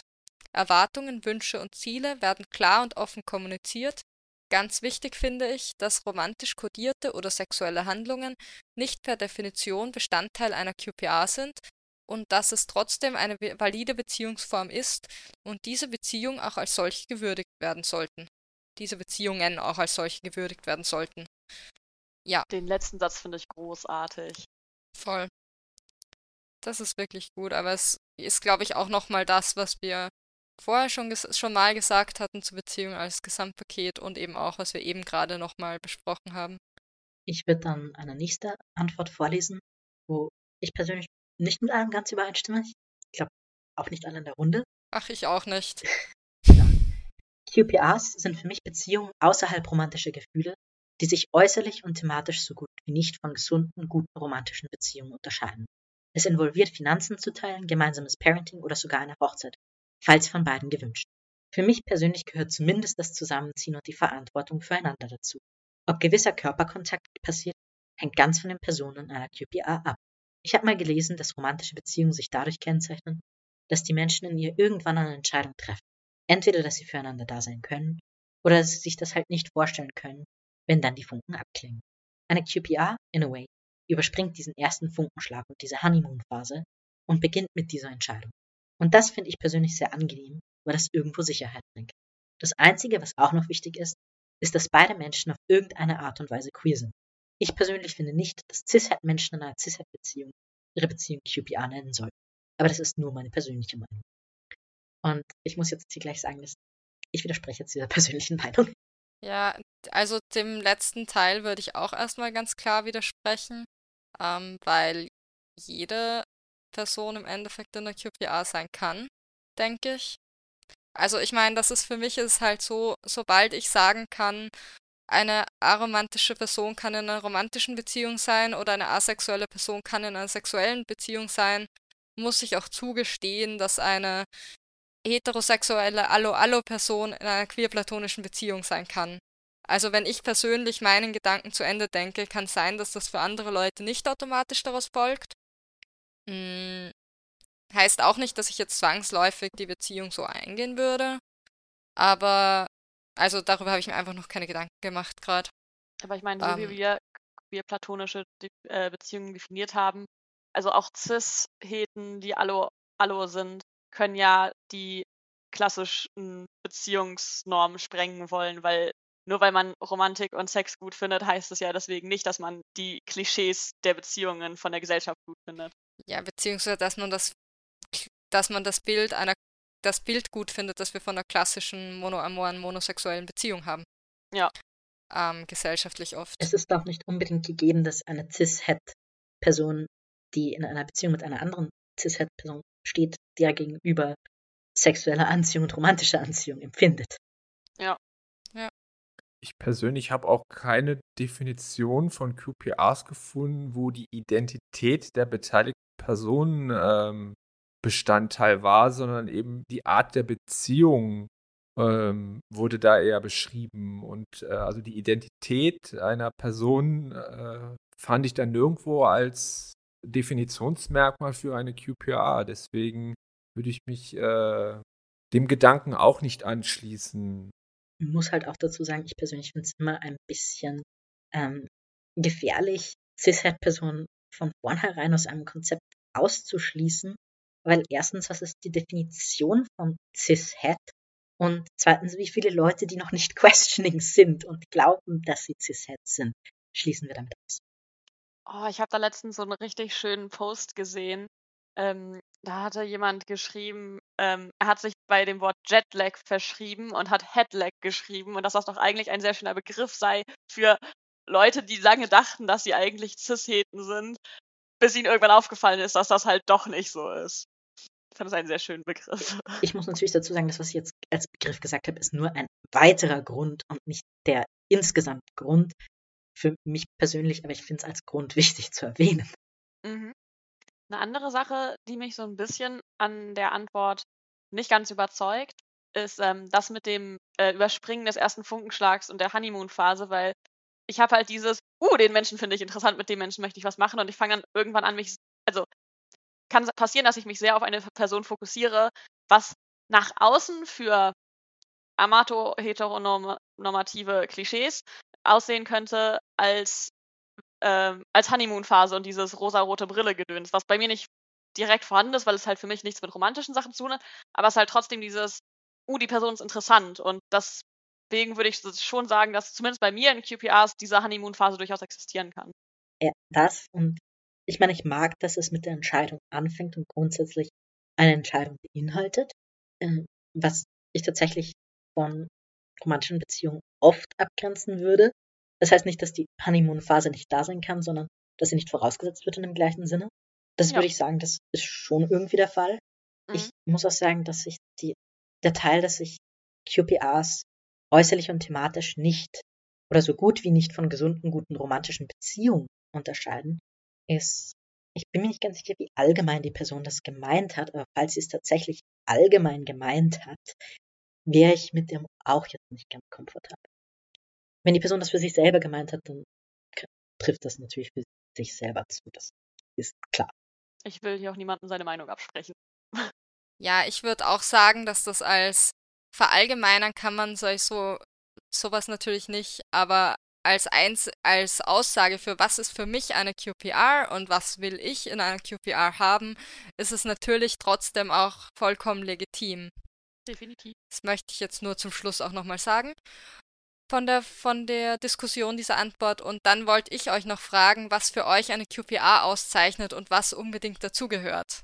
Oh, darf ich Olli, anfangen? magst du an? Antwort okay, gut, dann ist auch ganz kurz. Okay. Ähm, was zeichnet für mich eine QPR aus? Beide beteiligte Personen sagen, wir führen eine QPR. Und was gehört unbedingt dazu? Ja, gibt nichts, was unbedingt dazu gehört. Ist es ein beziehungsanarchischer Ansatz, Joshi? Eventuell. Sehr cool. Okay, dann, wer will noch was sagen? Ich würde dann weitermachen. Was macht eine QPA zu einer QPA? Beide Personen, die involviert sind in dieser spezifischen QPA, sagt, dass es eine QPA ist. Ähm, was gehört für mich unbedingt dazu? Im Allgemeinen nichts. Wenn ich persönlich drin bin, würde ich gerne die andere Person anfassen und kuscheln können weil ich ein starkes Kuschelbedürfnis habe. Aber das ist jetzt mein persönliches Bedürfnisspektrum und nichts, was verallgemeinert werden soll. Ja, was für mich unbedingt dazugehört, ist die Freiheit, äh, nicht in der Gestaltung der Beziehung gesellschaftlichen Normen entsprechen zu müssen. Und für mich persönlich ist es vor allem auch die äh, Entlastung oder Befreiung davon, äh, dass die Beziehung romantisch oder sexuell sein muss, um als valide Beziehung äh, vom Umfeld oder Gesellschaft akzeptiert zu werden. Ja, voll. Also ich stimme euch grundsätzlich auch mal zu und wie gesagt, allgemein würde ich hier auch nicht setzen, weil QPA eine sehr offene, aushandlungsfähige Form ist. Aber ich würde schon sagen, dass für mich persönlich dann doch auch ein gewisses Commitment schon irgendwie dazugehört. Aber eben, wie gesagt, für mich persönlich und QPA, die ich führe und so Spaß. Ist bei jedem so ein bisschen anders. Commitment würde ich eigentlich persönlich auch dazu zählen, wenn ich dann eine Beziehung als QPR bezeichnen würde. Aber wichtiger ist halt, dass ich es mit der anderen Person ausgehandelt habe. Ich weiß noch nicht, ob ich zum Aushandlungsprozess komme, wenn nicht die Bereitschaft für Commitment da wäre. Ja, stimmt. Ich meine, man geht ja auch immer so schon mit bestimmten Dingen heran. Also, was heißt immer, aber immer wieder. Ähm, und natürlich kann man, haben da unterschiedliche Menschen dann unterschiedliche Wünsche und so. Oder auch weniger Wünsche oder es sind offener. Es kommt, glaube ich, auch immer darauf an, was man gerade jetzt von dieser Beziehung genau will. Oder? Ja. Ja. Und es kommt, ich denke, es ist auch ein Unterschied jetzt. Ich meine, wie gesagt, ich habe bei Yoshi jetzt gleich mal gesagt, irgendwie ist es beziehungsanarchisch, weil, ja, ich meine, wir haben auch schon über Beziehungsanarchie geredet und so. Ja. Das war ein längeres Und so Gespräch. Sachen. Genau, stimmt. Und das ist ja auch, ist ja dann auch nochmal der Unterschied, was, oder auch jetzt, ob ich diese Beziehung jetzt exklusiv gestalte in irgendeiner Form oder in bestimmten Aspekten oder auch oder gar nicht. Das hat dann sicher auch nochmal einen Unterschied darin, was, was eine Person sich selbst davon erwartet. Oder? ja. Also es war jetzt kein 100% durchdachter Gedanke. Ich habe das nur gerade mal geäußert. Also wenn das irgendwie falsch ist, dann schreit bitte. Ich würde da nicht schreien. Okay. Das, ich weiß nur manchmal nicht, ich denke manchmal nicht so viel. Wenn ich keine Zeit habe zu denken, denke ich manchmal nicht so viel, bevor ich rede. Und dann freue ich mich, wenn Leute nicken oder Nein sagen. Beginnen wir mit der nächsten Frage. Hattest du schon einmal eine queer-platonische Beziehung oder führst du eine? Falls ja, wie ist es zu deiner queer-platonischen Beziehung gekommen? Und wir hätten jetzt hier mit unseren Antworten angefangen und da gebe ich gleich an Yoshi weiter. Gerne. Ähm, ja, ich äh, führe aktuell eine queer-platonische Beziehung. Es ist, glaube ich, auch die erste, die als solches gelabelt ist. Ähm, und wie es dazu gekommen ist, ich habe die Person auf dem Aspect-Server kennengelernt und wir haben uns gut verstanden. Und es war irgendwann auch klar, dass wir uns gegenseitig eigentlich ganz toll finden, aber es hieß, naja, wir wohnen so weit auseinander, wir sollten eigentlich keine Beziehung miteinander anfangen. Dann so ein paar Wochen später wurde ich da angeschrieben, hey du, eigentlich führen wir schon irgendwie gerade so eine Beziehung, oder? Ja. Na gut, dann lass mal zusammensetzen und drüber reden. oh fuck, Entschuldigung. Ah, es tut mir leid. mein Handy war nicht ausgeschaltet. Ähm, genau, so kam es zu meiner queer-platonischen Beziehung. Ähm, genau. Gut. Äh, Finn, möchtest du weitermachen? Ja, ich kann schon weitermachen. Ähm, ich führe aktuell auch ein, also eine queer-platonische Beziehung, auch meine erste queer-platonische Beziehung. Ähm, habe die Person auch auf dem Aceback German Discord Server kennengelernt. Der ist irgendwie so eine versteckte Partnerbörse oder sowas. Scheint so. irgendwie, nee. Ähm, haben auch geredet, also angefangen, wir haben einfach geredet, geredet, geredet. Dann haben wir uns mal getroffen. Dann hat mich die Person gefragt, ob wir eine queer-platonische Beziehung führen wollen. Und dann war ich, glaube ich, erstmal sehr anstrengend, weil ich es nicht wusste oder so. Ja. Und dann hat sich's im Laufe der Zeit so ergeben. I think. Das ist, glaube ich, eine Kurzzusammenfassung. Und darf Olli weitermachen, komm. Ich hatte noch keine äh, queer-platonische Beziehung, ähm, würde aber gerne, weil ich äh, festgestellt habe, dass romantische Beziehungen äh, für mich und die entsprechende Partnerperson halt nicht so gut funktionieren. Saal, wie sieht's bei dir aus? Ich bin in einer queer-platonischen Beziehung. Wir haben uns, ich glaube, ursprünglich in einer, in der österreichischen Bi-Organisation Visibility kennengelernt mm, und auch im österreichischen nicht-binären, äh, in der Gender-Galaxie so öfter getroffen. Und dann war es halt ein bisschen lustig, weil so, wir haben Handynummern ausgetauscht, wir haben regelmäßig geschrieben. Es kam zu dem Punkt, dass die Person jeden Mittwoch regelmäßig zum Kuscheln zu mir nach Hause gekommen ist und wir jeden Mittwoch Pizza gegessen und gekuschelt haben. Und dann komme ich so irgendwann mal auf den, weil ich ein paar Hang-ups, was Freundschaften betrifft, habe und die Realisation, dass ich in Freundschaften bin. Ähm, so, wir, wir sind Freunde, oder? So. nach drei, vier Monaten von regelmäßigen gemeinsamen Kuscheln und neben der Person einschlafen. Und so eine Woche, und das war der, am gleichen Tag hat die Person so erwähnt, ja, QPRs wären doch eigentlich schon cool. Ich habe den Hinweis aufgefasst und zu recherchieren begonnen. Und eine Woche später waren wir in einer queer-platonischen Beziehung. So. Ja, cool. Eine Woche vorher hat es realisiert, dass wir befreundet sind. ja, Immerhin. braucht manchmal auch Zeit, oder? Du könntest es auch nicht realisiert haben. Das ist bei mir gar nicht so unwahrscheinlich. Auch du hast das realisiert. passt. Aber hatte ich das richtig verstanden? Du kanntest den Begriff noch nicht, als ihr zuerst die Frage beantwortet habt, sind wir Doch, Freunde aber- oder nicht? Doch, aber es war halt so ein pa okay, jetzt hat die Person das aufgebracht und möchte darüber reden und jetzt muss ich ganz viel recherchieren, weil jetzt wird das gerade aktuell wichtig. Auch wenn ich den Begriff schon kenne. Ah, okay. Ich möchte noch zu vorher hinzufügen, weil ich gesagt habe, ich glaube, ich war bei der ersten Frage auch einfach überfordert und so erstmal. Ich muss sagen, dass ich dann tatsächlich das Thema angeschnitten habe. Ja, ich hatte da das Glück, dass meine QPR schon mit einer anderen Person in der QPR ist und deswegen das so relativ klar war, dass das vermutlich das Beziehungsmodell wird, weil das hat, hat sich so angeboten. Und äh, wir hatten dann auch eine dieser Checklisten, die es im Internet gibt, einmal durchgearbeitet. Das haben wir auch gemacht. Weil ich glaube, wenn ich in der Situation gewesen wäre, den ich den Begriff noch nicht kannte, hätte ich es auch nicht erkennen können, weil der Begriff da wieder für fehlt. Das äh, anschließend an die Diskussion, die wir hatten, warum Begriffe so wichtig sind, dass sie Ja. auch einem persönlich helfen, das dann zu erkennen. Ich meine, ich kannte den Begriff tausendmal, aber ich wollte halt zu dem Zeitpunkt, ich hatte nicht geplant, wieder eine Partnerinnenschaft einzugehen und so. Ja, jetzt hätten wir auch noch Antworten aus der Community, oder? Jo. Genau, dann lese ich direkt ähm, die erste vor. Eine Person schreibt, ich label meine Beziehung prinzipiell nicht als queer-platonisch, da das eine Hierarchie aufbaut, die sich für mich nicht stimmig anfühlt. Es gibt aktuell vier Menschen, denen ich mich sehr nahe fühle und sich mir nahe fühlen. Emotionale und sensuelle Intimität sowie Commitment sind Teil all dieser Verbindungen romantisch-sexuelle Intimität dagegen nicht. Ich denke, dass sich diese Beziehungen wohl als queer-platonisch bezeichnen ließen. Äh, genau, Punkt. Ich kenne meine Partnerin alle aus dem LGBTQI Plus und A-Spec-Gruppen. Also das ist so, geht schon ein bisschen in Richtung Beziehungsanarchie. Äh, Labels äh, möchte die Person explizit äh, nicht äh, verwenden. Und ja, das, äh, denke ich, drückt dann auch nochmal den Wunsch aus nach der völligen Freiheit, diese Beziehungen frei von Normen gestalten zu können. Und da braucht es nicht ein Label.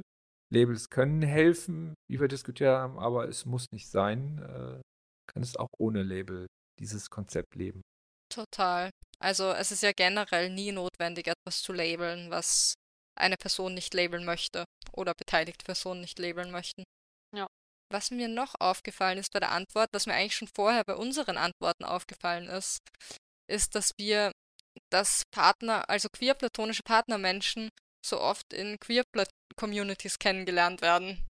Ähm, Warum wohl? Warum wohl? Also Ja, bei genau. mir liegt das daran, dass einfach ein Großteil meines Freundeskreises aus queer Platon, äh, aus, aus, aus queeren Kreisen kommt, weil ich mit den Menschen einfach besser klarkomme. Also ich habe einfach sehr, sehr, sehr, sehr, sehr, sehr, sehr wenig cis-hetero-Freunde, die nichts mit der queeren Community zu tun haben. Und wenn, dann sind sie meistens irgendwo auf dem neurodiversen Spektrum, womit sie auch nicht mehr in der Gesellschaft als normal gelten.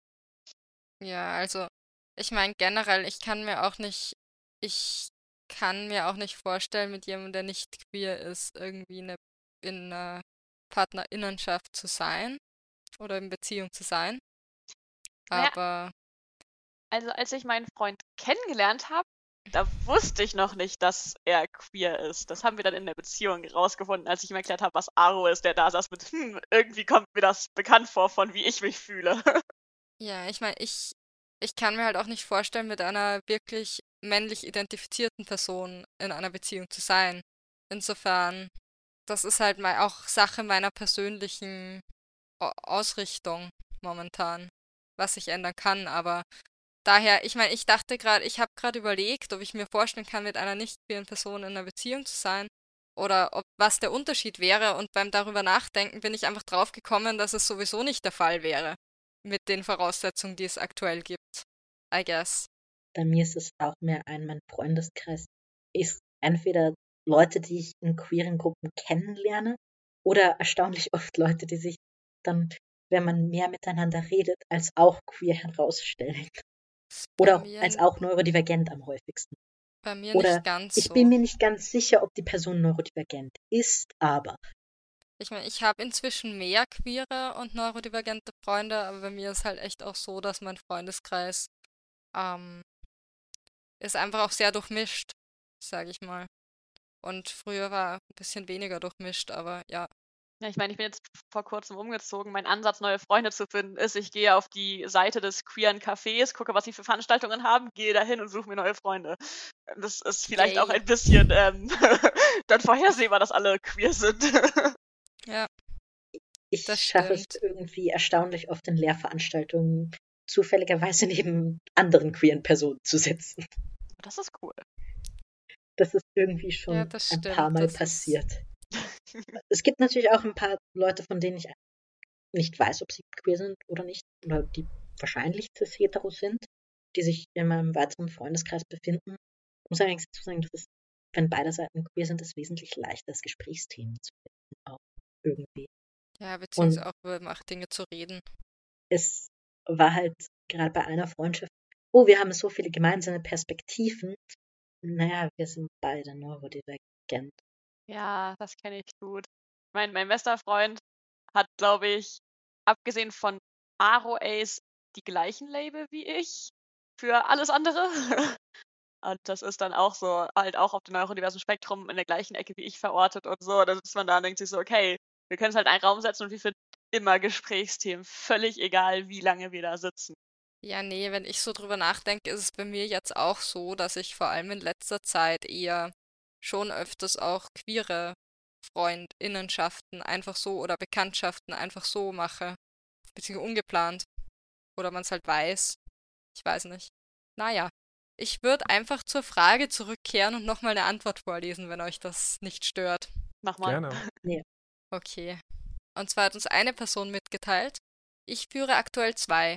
Zu Beginn der aktuell älteren Beziehung war ich mir zwar bewusst, dass ich Aero Ace bin, aber ich steckte noch zu tief in alten Mustern vergangener normativer Beziehungen drin, so dass ich noch nicht kapiert hatte, dass die Beziehung viel mehr so sein kann, dass beide sich damit wohlfühlen. Content Note Mental Health. Dann war meine Beziehungsperson stark depressiv und es fehlte ihrerseits einfach komple- komplett an Energie für irgendetwas. Content Note Sex. Dadurch sind sexuelle Interaktionen komplett flach gefallen. Und da habe ich erst gemerkt, wie viel besser es mir ohne diese geht, wie viel entspannter ich bin, wenn ich weiß, dass ich mich nicht darauf einstellen muss. Also, als ich dann meine jüngeren Beziehung, meinen jüngeren Beziehungsmenschen kennenlernte, war ich mir meiner Grenzen und Bedürfnisse schon sehr viel mehr bewusst. Mir war nach dem ersten Treffen klar, dass ich auf diesen Menschen tiefer in meinem Leben haben will, als nur als Freund. Und ihm ging es genauso. Das nur ist ja unter Anführungszeichen gesetzt. Das habe ich gerade nicht richtig intoniert, aber das wollte ich noch hinzufügen, weil Also ich erkenne mich in dieser Antwort ein Stück wieder, gerade im ersten Teil, weil ich eben auch so Mental Health Issues hatte oder habe. Und es am Anfang auch so schien, dass das der Grund ist, warum es auf der romantischen und sexuellen Ebene dann nicht so funktionierte, wie es funktioniert, bis ich dann realisiert habe, nee, das, das ist, äh, ich bin halt ROAs. Und der zweite Absatz, das ist auch so meine Hoffnung oder mein Gedanke, dass wenn ich eine Beziehung jetzt demnächst anstrebe, dass ich mich jetzt wesentlich bewusster dann äh, ausformulieren kann, das äh, wünsche ich mir von einer Beziehung und das äh, möchte ich gerne ausgeschlossen sehen. Und wenn das von vornherein klar ist, dass äh, dann ich mich in der Beziehung dann wohler fühlen kann als in der damals angenommen klassisch romantischen Beziehung. Deswegen finde ich mich da ja ein Stück weit drin wieder. Das finde ich auch so einen ganz wichtigen Punkt. Also QPRs beruhen ja darauf, dass man über seine Bedürfnisse spricht. Und wenn man selbst nicht so weiß, wie die eigenen Bedürfnisse eigentlich sind, weil man erstmal davon ausgeht, zum Beispiel, dass zu Beziehungen Sex dazugehört oder sowas, man gar nicht weiß, dass es einem ohne eigentlich in einer Beziehung viel besser gehen würde, ist natürlich auch schwierig, darüber zu reden. Und wenn man sich bewusst ist, man weiß, okay, ich bin Ace, ich möchte eine Beziehung, in der ich keinen Sex habe, weil ich für mich das einfach mich dann wohler fühle, dann ist das halt auch viel einfacher, das irgendwie anzusprechen und eine Beziehung zu finden, die das auch gut findet. Genau, dann haben wir noch eine dritte Antwort uns rausgesucht. Die lese ich jetzt vor. Ja, ich bin in einer QPA, die wir vor kurzem als eine gekennzeichnet haben. Wir kennen uns schon seit Jahren und sind uns aber erst beim Zusammenziehen nach Schulabschluss wesentlich näher gekommen, bis wir schließlich feststellten, dass wir uns näher als alle anderen Personen in unserem Leben sind und wir im Grunde schon eine Weile quasi daten, ohne es als daten zu bezeichnen. Die Antwort finde ich eigentlich ziemlich cool, weil es auch zeigt, ähm, dass es nicht immer, also ich meine, sicher gibt es wahrscheinlich irgendwann den Punkt, wo man sich hinsetzt und drüber redet, aber dass das halt vielleicht auch nicht immer direkt am Anfang steht. Genau, die Antwort, äh, die direkt darunter steht, hat, ist ganz ähnlich. Da hat eine Person es ja beschrieben, dass es elf Jahre gedauert hat, bis äh, es für beide Personen sich so entwickelt, ah, wir sind in einer QPA. Ja, voll. Ich muss sagen, bei meiner QPA war es auch so, wir haben uns jeden Mittwoch getroffen, Pizza gegessen und gekuschelt. Und ich bin noch nicht mal drauf gekommen, dass wir Freunde sind, aber das ist ein anderes Thema. Das ist ein anderes Thema. Ja, aber das ist, glaube ich, auch wieder so Richtung, man muss nicht immer verbal kommunizieren, sondern ihr habt es ja anscheinend geschafft, in deinem Fall, Sal, dass ihr vier Monate äh, beide euch jeden Mittwoch getroffen habt und gekuschelt habt und das war voll in Ordnung, ohne dass ihr darüber geredet habt, irgendwie mit, wir führen anscheinend eine Freundschaft oder QPA und das sind unsere Parameter, sondern ihr habt das halt anders kommuniziert und das hat funktioniert. Ich weiß Vertrauen grad. kommunizieren involviert auch neben der anderen Person einschlafen manchmal. Ja, definitiv. Ja, total. Also, es, äh, ja. ähm, nee.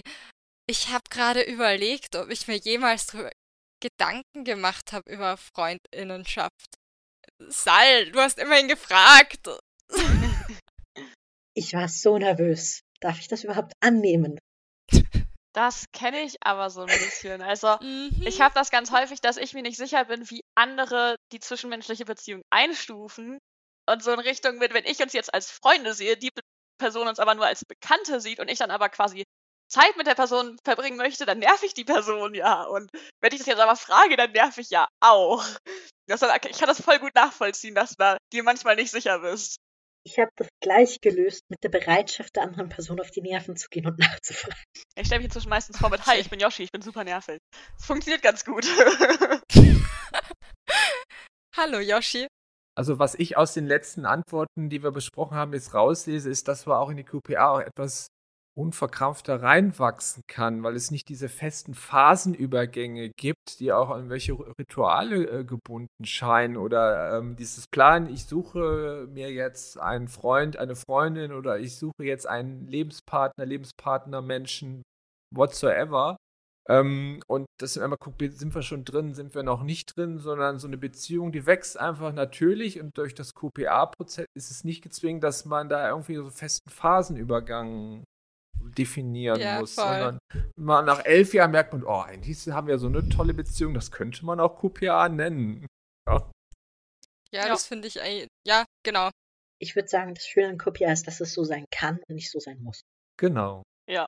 Bevor wir zur nächsten Frage kommen, möchte ich da jetzt auch noch, weil wir gerade über Neurodivergenz gesprochen haben, auch noch erwähnen, dass ja nicht nur Gender und Sexualität queer sein können, sondern dass Queerness als Konzept darüber hinausgehen kann und man ja auch und ja auch Neurodivergenz oder andere Begriffe bewusst als queer bezeichnet werden können. Da wäre ja der Begriff Neuroqueerness auch noch ein Begriff, weil dadurch andere Konzepte und Vorstellungen auch wieder gequeert werden, unabhängig von Sexualität und Gender.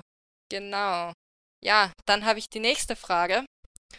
Und zwar wäre die ganz simpel, wie hat dein Umfeld auf deine queer-platonische Beziehung reagiert? Sal, möchtest du anfangen? Also gut, ähm, in, bei den Leuten, mit denen ich eng befreundet war und bin, sehr gut. Die sind, ich glaube, die Leute, mit denen ich mehr darüber geredet habe, sind doch alle Aro. Meine Eltern, ich bin mir nicht ganz sicher, ob sie es verstanden haben. Wobei ich anmerken muss, dass meine Mutter und mein Vater viele queere Sachen nicht unbedingt verstehen, aber Unterstützung auf andere Arten zeigen, weil Mamas Reaktion ist, meiner Partnerin genug Marmelade für mehrere Monate Marmelade essen zu senden. Das ist auch Unterstützung. Kann man sich es ist zumindest nett. Kann man sich irgendwo auf die Marmeladenliste schreiben, wenn man auch was möchte? Äh, oh, also ich würde mich da drauf schreiben. Ich wohne zumindest in der Nähe, oder? Das stimmt irgendwo. Ich glaube, von meinen Eltern ein bisschen weiter weg. Nein, ich krieg schon genügend Marmelade von anderen Leuten. Ja, hm, ja ich gebe dann weiter. Yoshi, möchtest du uns was drüber sagen? Gerne. Ähm, ich habe das in der Tat eigentlich nur in meinem Freundeskreis erzählt, dass ich in einer queer-platonischen Beziehung bin und da war die Reaktion ein, okay, was ist das? Dann habe ich das erklärt und dann war es ein, uh, nice, das klingt eigentlich nach einem coolen Konzept. Ähm, mein, meiner Mutter habe ich nur erzählt, dass ich in einer Beziehung bin, weil meine Mutter generell nicht so viel über mein Beziehungsleben wissen möchte, weil wir da unterschiedliche Ansichten haben und einfach beschlossen haben, dass ich nur sage, ich habe eine Beziehung und nicht so viel drüber mehr erzähle und dann sind wir beide zufrieden. Okay. Ähm, Olli, möchtest du weitermachen? Ähm, ja, ich kann da eigentlich gar nicht so viel zu sagen, weil ich noch keine ähm, als QPA gelabelte Beziehung äh, geführt habe und deswegen konnte da auch noch niemand drauf reagieren. Deswegen Spielen wir einfach den Ball zu, dann. gebe ich genau, gebe ich die Frage an Finn.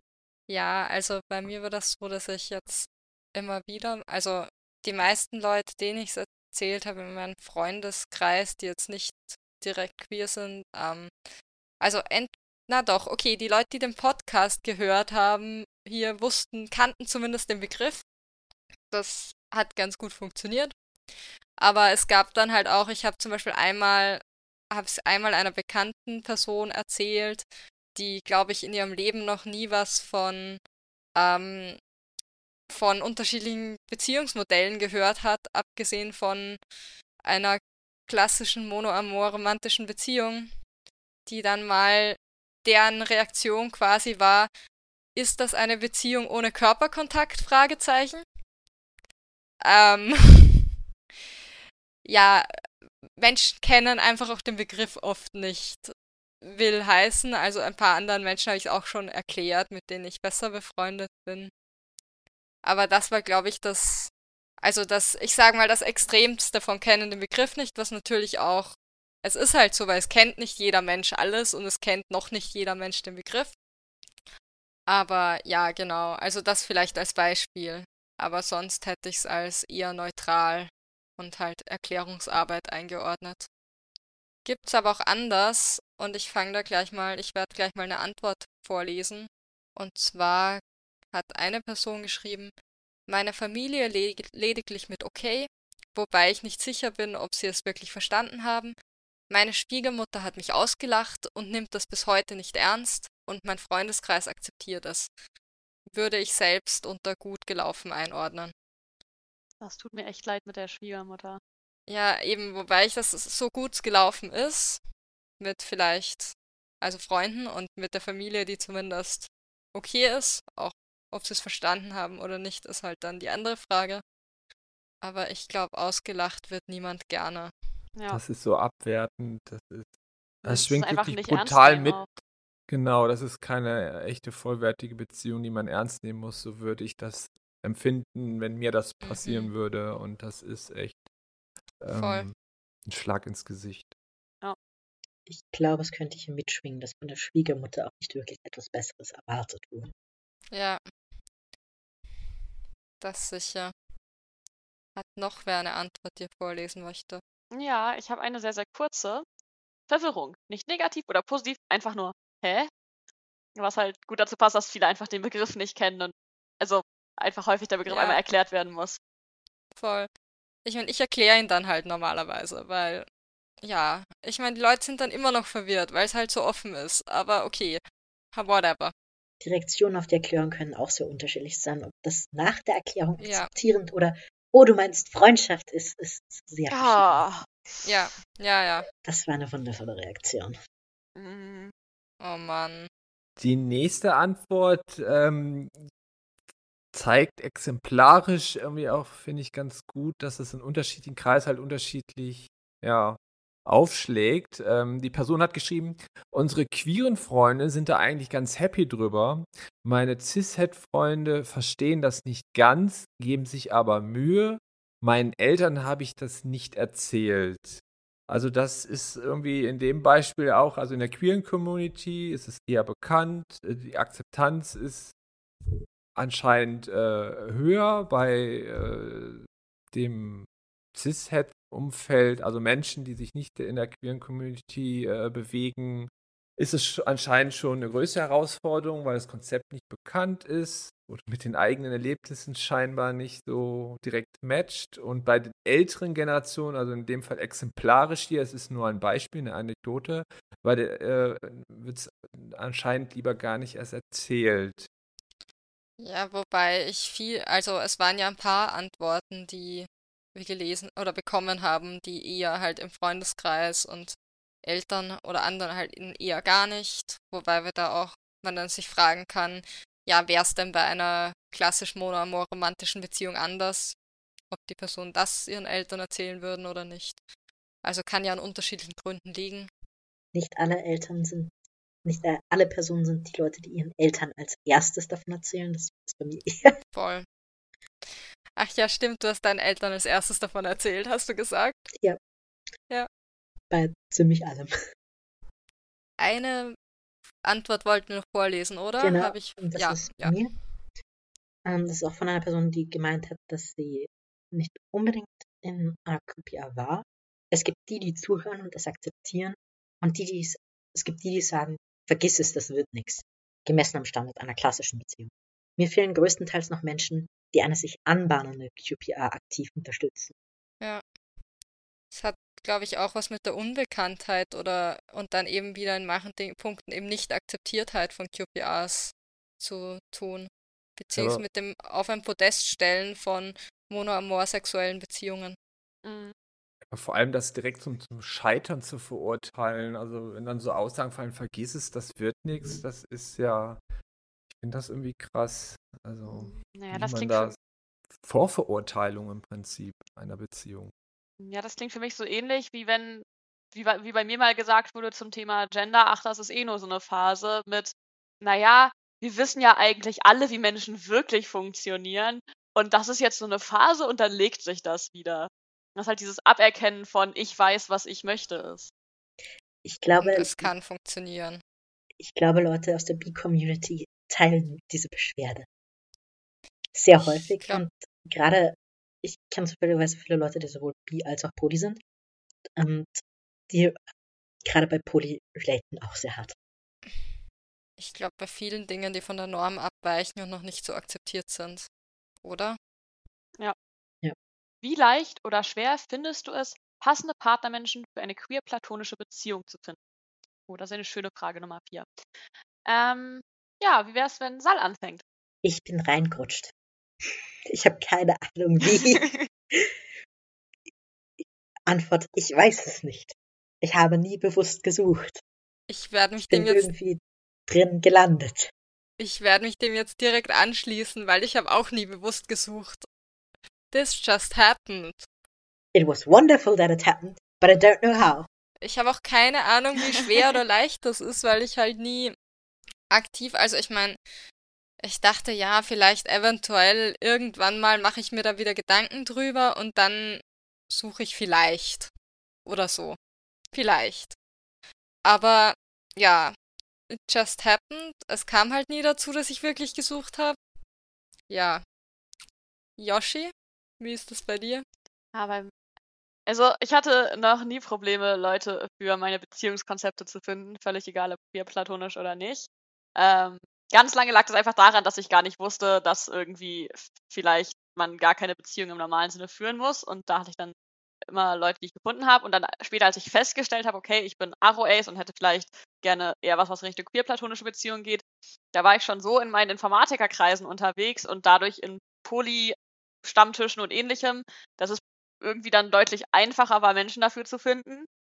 Und inzwischen suche ich auch nicht mehr aktiv, sondern versuche eher vor Leuten, die dazu passen würden, wegzurennen, weil ich sonst zu viele Beziehungen am Ende habe und das dann zeitmanagementmäßig nicht gut passt. ja, Olli, möchtest du auch noch was dazu sagen?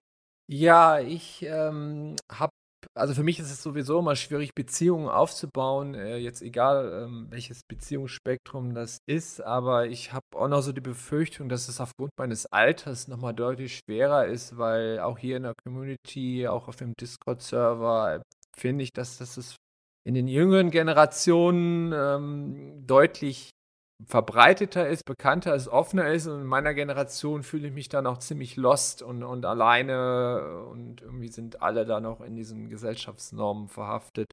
Das ist so mein Eindruck, meine Befürchtung. Ähm, ja, das ist, so empfinde ich das zurzeit als dann besondere Hürde aufgrund des Alters.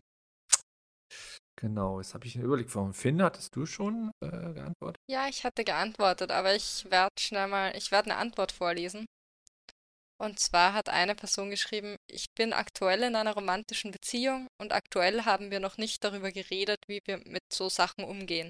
Aber generell finde ich es relativ leicht, Menschen zu finden, mit denen ich eine QPA eingehen wollen würde. Oft scheitert es am Gegenüber oder der Kommunikation. Ich muss generell dazu sagen, dass viele Leute auch geantwortet haben. Ich meine, bei uns ist es halt oft so ein, ich kann es nicht beurteilen. Also bei mir und Sal und bei Yoshi ist einfach für dich war es schwierig, ist, du hast mehr Sorgen, Olli. Aber wir haben insgesamt haben wir viele Antworten gehabt, die Leute, wo Leute gesagt haben, es ist schwer. Oder? Ja, ich würde. Ja, ich glaube auch gerade, wenn man. Entschuldigung, sei, möchtest du reden? ich, ich würde dich zuerst reden lassen, weil ich würde zur nächsten Frage über, zur nächsten Antwort überleiten. Okay. Ähm, naja, es ist halt, also ich glaube, gerade wenn man halt nicht so stark irgendwie in Communities unterwegs ist, wo es halt ein Begriff ist, was eine QPR ist, ist es halt schwierig, Leute zu finden äh, für neue Konzi Beziehungskonzepte. Also am Anfang, als ich halt gelernt habe, dass ich Poly bin und gerne auch in Poly leben möchte und aber nicht irgendwie in der Community drin war, war das für mich auch deutlich schwieriger, Menschen dafür zu finden, weil halt die Offenheit für neue Konzepte nicht immer da ist. Wenn Leute das Konzept schon kennen, ist es, glaube ich, dann einfacher. Aber dazu muss man halt erstmal in einer Gruppe von Menschen sein, die das Konzept kennen und dann auch noch jemanden finden, wenn der kompatibel ist. Ja, das, also das verstehe ich. Das klingt, das macht Sinn. Tom, ich kenne zum Beispiel jemanden, für den es schwierig ist und auch was ähnliches wie Olli angesprochen hat. Übrigens die gleiche Person, deren Antwort ich vorher vorgelesen habe. Ähm, unfassbar schwer. Wo finde ich die? Mit Mitte 30. Die meisten Menschen wissen nicht mal, was das ist. Und da klingt auch wieder Alter durch. Und auch die Frage, wo finde ich die? Ich muss sagen, bei mir war es halt auch einfach, weil ich in queere Communities da zu dem Zeitpunkt richtig eingebunden war. Voll. Also ich das macht schon einen Unterschied, denke ich. Wir hatten ja vorher schon, dass wir, dass uns aufgefallen ist, dass queer platonische Partner oft auch in der queeren Community kennengelernt werden. Das ist vielleicht hier nochmal so eine Querverbindung. Es gab auch erstaunlich viele Leute, die sich am Aceback German Server kennengelernt haben. Ja, ja, genau. ähm, ja, eben, queere Community und Aceback Community eben in, als Teil der queeren Community auch gesehen. Ich würde hier nochmal eine, eine Antwort vorlesen, auch von einer Person, die sich da, die das schwer findet. Und zwar sehr schwer. Keine Frage. Viele können mit dem Begriff nichts anfangen oder haben Probleme, sich eine platonische Beziehung die über Freundschaften hinausgeht, vorzustellen. Und viele Menschen möchten nur mit einem romantischen Partner solche engen Beziehungen führen. Was ja auch irgendwo verständlich ist, weil viele Menschen auch einfach romantisch, alloromantisch sind. Ja. Ähm, und dass Personen dann wollen, dass ihre romantischen Gefühle oder romantische Anziehung erwidert wird, ist ja jetzt auch nicht nichts, was man, wo, wo man sagen könnte, oder wo ich sagen könnte, dass es irgendwie unverständlich oder so auf einer logischen Ebene. Ich meine, es ist oft schade und schwierig und erschwert Dinge, aber es ist halt nicht unverständlich für mich. Ja, das, ja. Also, ähm, das klingt so ein, also ich habe es ähnlich, dass ich auch so eine Angst habe aufgrund von Aro Ace, äh, meiner Aro Ace äh, Identität, ähm, eben da auch keinen passenden Partnermenschen zu finden, weil ich das nicht bieten kann und dann für viele Menschen das dann nicht für eine Beziehung ausreicht, wenn das dann so in die Richtung geht. Und diese Angst vor Einsamkeit, habe ich den Eindruck, auf dem German Discord-Server, auch in manchen Gesprächen, ähm, ist auch verbreitet. Also kommt nicht so selten vor, dass Menschen äh, sagen, ja, ich bin Aro Ace und ich habe die Befürchtung, deswegen einsam zu sein, weil ja. die meisten Menschen nach Liebe, Sexualität, Intimität suchen möchte eine Anmerkung machen, die ich persönlich wichtig ist. Eines der Konzepte, die es, glaube ich, teilweise in der polyamoren Community mehr ist, das ich richtig toll finde, sind eigentlich romantische Beziehungen, die nicht so eng sind. Mhm. Dass das nicht gegeben sein muss. so ein bisschen als Gegenpol. Ja. Wobei das dann natürlich auch für die Personen, die daran involviert sind, passen muss, aber ich finde es als Konzept schön. Auch wenn ich nicht in einer solchen sein will, weil ich nicht in einer romantischen Beziehung sein will. Ja. Ähm, ich habe da noch eine Antwort, die mich so ein bisschen an das ähm, Podest-Konzept, was wir vorhin hatten, erinnert.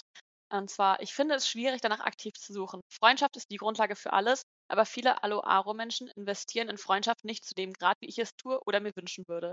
Dating im klassischen Sinne ist nicht auf QPRs ausgelegt, aber ich habe festgestellt, dass man es zumindest als Weg nutzen kann, Menschen zu finden, die tendenziell für alternative Beziehungsformen offen sind. Und, und das, was mich halt so an dieses Podest-Ding erinnert hat, ist halt dieses, dass viele Menschen nicht so in Freundschaften investieren wie in ihre romantischen Beziehungen. Weil halt diese wieder dieses Podestgehabe ist mit, okay, meine romantische Beziehung steht über allem und ist das Wichtigste. Und dann fallen halt Freundschaften unter den Tisch. Ja. Ja, vor allem, wenn die Beziehungsdynamik dahin geht, dass die andere Partnerperson auch die Erwartungshaltung hat, äh, ich möchte der wichtigste Mensch in deinem Leben sein und dann Schwierigkeiten äh, äußern ähm, oder ähm, ja, wie soll ich sagen, ähm, pikiert reagieren, äh, wenn man selber sagt, ja, aber die anderen Beziehungen sind auch für mich sehr, sehr wichtig. Ähm, Ja. Das ist dann für die Freundschaftsseite immer dann äh, ja frustrierend, wenn man dann auf einmal auf Stufe 2 oder 3 zurückgestuft äh, wird, weil die Hauptbeziehung die volle Aufmerksamkeit beanspruchen möchte.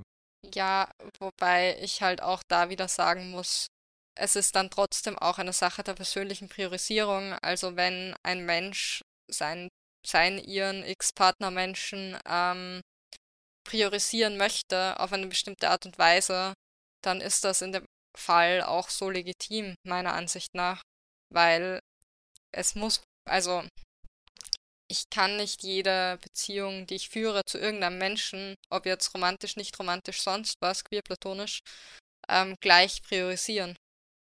Das, Das-. Definitiv.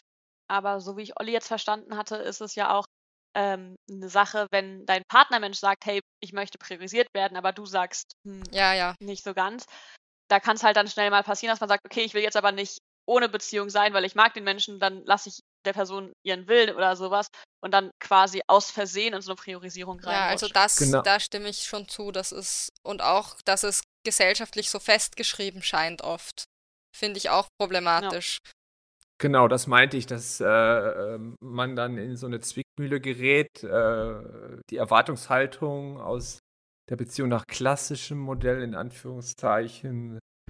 Ich äh, bin dann ein und alles und alles andere hat zurückzustehen. Man selber sagt, ja, aber die anderen Menschen sind mir auch sehr, sehr, sehr wichtig. Und äh, dann kommen dann so Sachen wie Eifersucht ins Spiel und solche, ja, schwierig.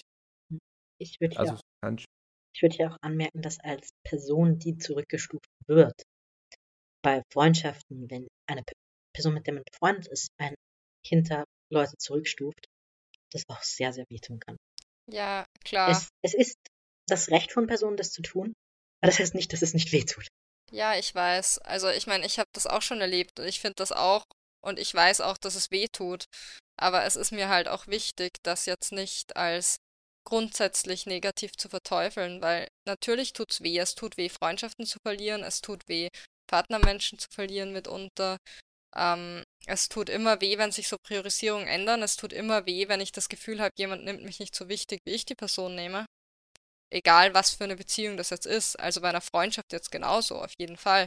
Aber es ist halt trotzdem etwas, was passiert und was jetzt, ja, das Schlechte oder das Schlimme ist meiner Meinung nach die Festschreibung, die gesellschaftliche. Einerseits das und dass es dann oft auch nicht wirklich kommuniziert wird. Ja, das auch, das stimmt. Weil gerade bei Freundschaften ist es, wäre es wesentlich besser zu wissen oder dass, okay, die andere Person wird da priorisieren oder nicht. Ja. Dann ist es nicht so ein und wumps, jetzt bist du mal nicht irgendwie ignoriert. Ich meine, was für eine Beziehung zum Funktionieren auch irgendwie wichtig ist, ist, dass beide Seiten sich ähnlich priorisieren. Bei meinen Eltern funktioniert das prima, die priorisieren beide mich. Und sind sich da einig, dass das Kind zu priorisieren ist. Aber jetzt allein bei Familienkonstellationen, wenn zwei Leute, die gemeinsam ein Kind erziehen, sich nicht einig ist, ob Partner oder Kind zu priorisieren sind, äh, das wird diese gemeinsame Erziehungsbeziehung vermutlich sehr belasten. Klar. Ja, aber wie du sagtest, ja, es tut weh. Ähm, und äh, ich finde, wenn es weh tut, hat man auch das Recht, das auch zu äußern. Aber mein Empfinden oder Befürchtung ist, dass die Gesellschaft dann sagt, ja, aber ist halt in Anführungszeichen nur der Freund, ähm, nimm es halt hin. Dass man quasi nicht so das Recht oder auf die Akzeptanz über dann über diesen Schmerz auch reden zu dürfen. Ja. Das stimmt. Dem würde ich auch so viele, zustimmen.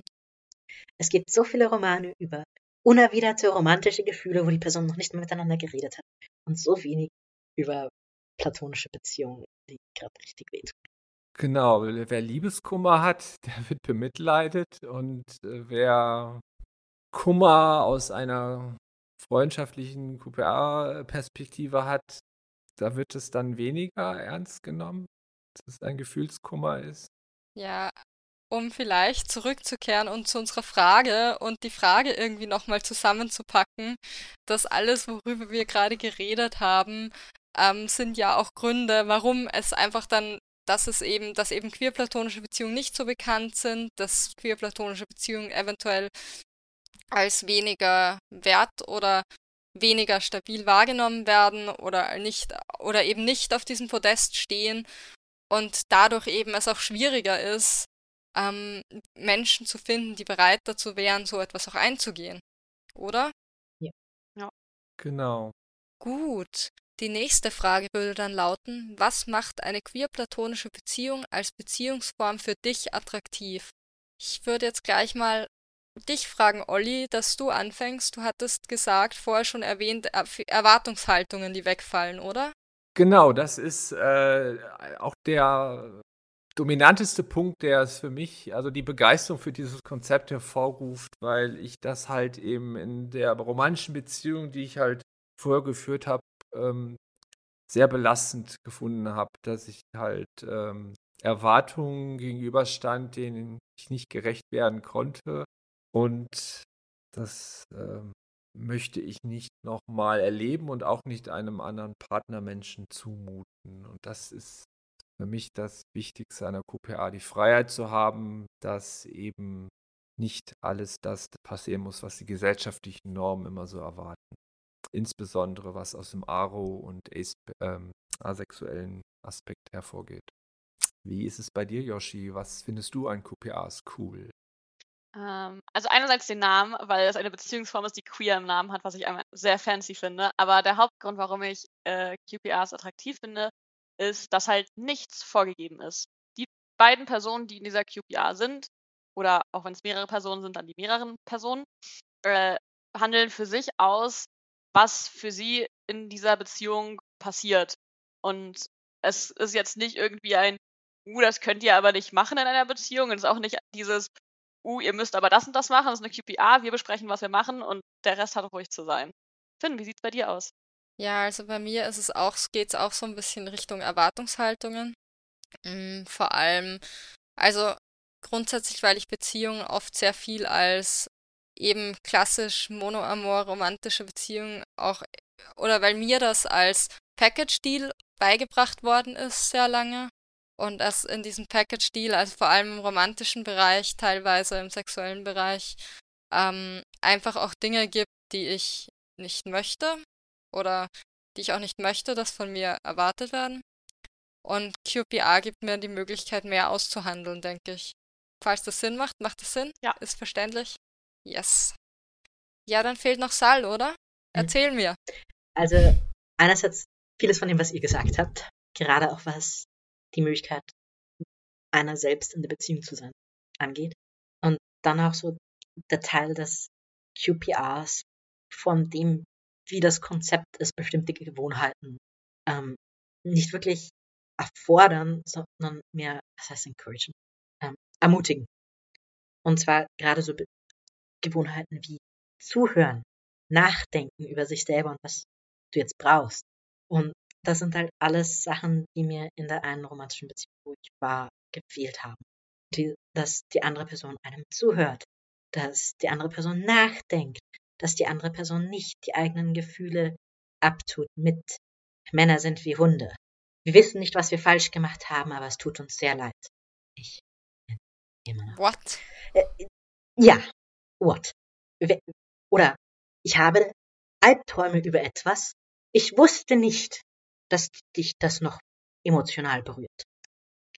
Diese Aus, dass die, diese Verbindung nicht getroffen, ge gemacht werden konnte, ist, das ist keine emotionale Intelligenz, das ist grundlegende Logik. Äh, ja. Entschuldigung, aber so weg von dem. Aber dass halt QPRs gerade diese Angewohnheiten ermutigen, ist für mich einer der wichtigsten Teile. Ja, wobei ich hoffe, dass die meisten klassischen romantischen Beziehungen besser sind als das, was du gerade geschildert hast, weil das ist ja echt krass. Ja, es, es gibt, das ist jetzt auch nicht das, von dem ich ausgehe, wie die meisten romantischen Beziehungen funktionieren. Hoffentlich. Das ist nur meine persönliche Erfahrung, mit, äh, in einer zu sein. Leider. Ja, ja. Klar. Gibt's aber auch. Also, ja. Und es stimmt sicher, dass queer-platonische Beziehungen oder das Konzept dem so ein bisschen zumindest entgegenwirkt und ermutigt, dass es anders ist. Ob es dann immer so ist, ist auch eine andere Frage, aber. Es ist eine andere Frage, aber es ist zumindest die Ermutigung da irgendwo. Zumindest mal so angelegt. So, will wer von euch eine Antwort vorlesen? Ich habe gehört, ihr habt welche rausgesucht bei der Frage. Ja, haben wir. Dann fange ich einfach mal an. Ähm, die Antwort, die ich vorlese, ist folgende. Kein Kinderwunsch, kein Bock auf Ehe, Feminismus, Demisexualität, Offenheit gegenüber polyamoren Empfindungen, aber Skepsis gegenüber sexuell offenen Beziehungen, all das widerspricht dem klassischen Beziehungsmodell. Ich denke, eine QPA würde den Raum öffnen, über das zu sprechen, was Mensch sich wirklich wünscht, und auch den Raum, sich wirklich kennenzulernen. Und ich finde die Antwort so schön, weil ich mich in den Sachen, die die Person aufzählt, sehr wiederfinde. Ähm, und auch gerade dieses, ähm, was, was Mensch sich wirklich wünscht, finde ich einen sehr schönen Gedanken. Sowas wie, okay, ich kann eine Beziehung führen, wo ich mir Gedanken darüber mache, was ich möchte. Und dann führe ich eine Beziehung, die daraus besteht, was ich möchte. Weil ich finde, das ist, also, das sollten Beziehungen meiner Meinung nach sein. Etwas, was ich möchte. Ja. Das sicher. Also etwas, was, ja, was auch für alle Beteiligten passt, oder? Genau, also in meiner Meinung nach ist in einer ideellen Beziehung mehrere Personen, die alle das haben, was sie möchten in dieser Beziehung. Dass keiner irgendwie einen Kompromiss eingehen muss mit, hm, ich habe jetzt Sex mit dir, weil du Sex toll findest oder sonst irgendwie was, sondern ein, okay, wir sind uns alle einig, dass das die Parameter unserer Beziehung sind, weil wir diese Parameter alle möchten. Ich meine, ich finde, dass Kompromisse in der Realität vermutlich oft notwendig sind, einfach weil verschiedene Leute unterschiedliche Bedürfnisse haben und die nicht immer genau zusammentreffen wollen. Und dass manchmal auch die Sache ist, okay, mir macht das nichts aus und du magst es, also machen wir es. Aber äh, ich verstehe, woher du kommst. Ja, ich verstehe es auch. Ich meine, wir hatten eh auch schon mal drüber gesprochen, dass ich einen anderen Ansatz zu Kompromissen habe, generell. Ja. Weil mir Kompromisse halt auch wichtig sind. Aber das ist halt auch, ich meine, ich verstehe, was du meinst und woher du kommst. Und es sollte natürlich nie ein Kompromiss eingegangen werden, der für eine Person nicht okay ja. ist. Weil, also für mich, das würde ich auch ganz klar als schlechten Kompromiss kennzeichnen. Wenn, also wo eigentlich kein Kompromiss existieren dürfte oder sollte. Ja. Es gibt einen Unterschied zwischen den Kompromissen von der einen Person macht es nichts aus und die andere mag es und den Kompromissen von der einen Person tut es aktiv weh und der, die andere mag es. Definitiv. Ja, genau. Also wenn ich halt das was habe, was mir egal ist, aber mein Partner möchte es, dann ist das für mich halt nicht wirklich ein Kompromiss, sondern ne, er möchte es, ich habe nichts dagegen. Also spricht nichts dagegen, dass wir was auch immer tun. Deswegen zählt ja. das in meiner Welt nicht so ganz als Kompromiss. Ähm, aber wenn das halt als Kompromiss zählt, dann ja, sind Kompromisse natürlich kein Problem. Mhm. Haben wir noch Antworten irgendwo? Dann würde ich weitermachen. Die Frage nach romantischen Funken stellt sich nicht, und trotzdem sind Menschen füreinander da. In einem Umfang, der über bloße Freundschaften in Titelweise weit hinausreicht. Als eine Person, die sich mittlerweile ziemlich sicher ist, dass sie, wenn überhaupt, nur alle Jubeljahre mal romantische Anziehung spürt, ist es sehr schwer, Menschen zu finden, die mit mir zusammen sein wollen, aka eine Beziehung führen wollen, die einen gewissen Grad an Verantwortung füreinander voraussetzt beziehungsweise diese über den Lauf der Beziehung kreiert. Viele Menschen, verständlicherweise irgendwo, wollen romantische Gefühle erwidert fühlen. Und wenn ich dann erkläre, dass sie mir zwar wichtig sind, aber dass ich romantisch halt nicht wirklich was fühle, weder zu ihnen noch zu anderen, dann, ich weiß nicht, was sie sich dann vorstellen, wie das aussieht. Aber ich nehme an, nicht wie eine Beziehung, in der lediglich von der einen Seite die romantische Anziehung fehlt. QPRs geben mir also die Möglichkeit, Zusammensein zu haben und Verantwortung zu übernehmen und nicht allein zu sein, trotzdem ich mich nicht verliebe. Ich würde sagen, ich habe da einen Kritikpunkt dran, nämlich bloße Freundschaften äh, und das hinausreichen, weil das wieder ein Podest aufbauen ist, aber das andere, was die Person sagt, ist sehr persönlich und auch Sachen, die ich zu guten Teilen nachempfinden kann. Dass ja, Verantwortung das übernehmen wollen, vor allem auch. Genau, das schwingt auch so ein bisschen die Angst mit, äh, bin ich es wert, das, eine solche Beziehung eingehen zu dürfen, wenn ich diese romantische Anziehung nicht liefern kann. Ja. So als wenn das irgendwie eine äh, Erwartung ist, wenn du das nicht in die Beziehung reinbringst, dann äh, bist du nicht ausreichend, um eine äh, verbindlich intime Partnerschaftsbeziehung. Und das lese ich so ein bisschen raus und das ist auch ein Teil, der, den ich auch so empfinde. Ja, also es ist halt, das macht ja auch das QPA-Konzept dann wieder attraktiver für. Völlig, genau. In dem Fall. Richtig. Ähm, weil das da kein Problem ist. Also ich glaube durchaus auch eben, weil ich, weil ja auch Asexu Personen auf dem asexuellen Spektrum sexuelle Beziehungen eingehen können und Personen auf dem aromantischen Spektrum romantische Beziehungen eingehen können, dass das schon alles, also natürlich ist es auch möglich, dann eine romantische oder sexuelle oder eine monosexuell romantische Beziehung zu haben, aber in der QPA bestehen halt diese gesellschaftlichen Haltungen und Erwartungen nicht und man und es passiert weniger, dass man oder vielleicht man landet vielleicht weniger in etwas oder weniger wahrscheinlich in etwas, was für einen selber dann nicht passt.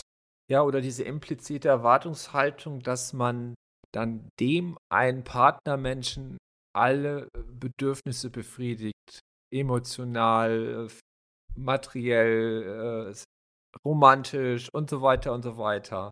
Und ähm, dass das einen unglaublichen Druck ausübt. Dass man natürlich, dann braucht man auch den einen passenden Menschen, damit das vollumfänglich alles abgedeckt ist, weil man kann ja nicht noch eine zweite enge Beziehung führen, die dann vielleicht unterschiedlich äh, die Schwerpunkte setzen, aber so, dass von allen Menschen alle Bedürfnisse befriedigt sind. Und das QPA-Konzept empfinde ich da als deutlich offener. Jede Beziehung wird zwischen den Beteiligten so geführt, dass sich jeder wohlfühlt, aber es müssen nicht alle zwingend alle Bedürfnisse befriedigt werden, weil es ist ja nicht ausgeschlossen, von vornherein, dass man noch andere sehr wichtige Beziehungen hat, wie man sie auch immer dann labelt, die dann dort äh, die Bedürfnisse befriedigt werden.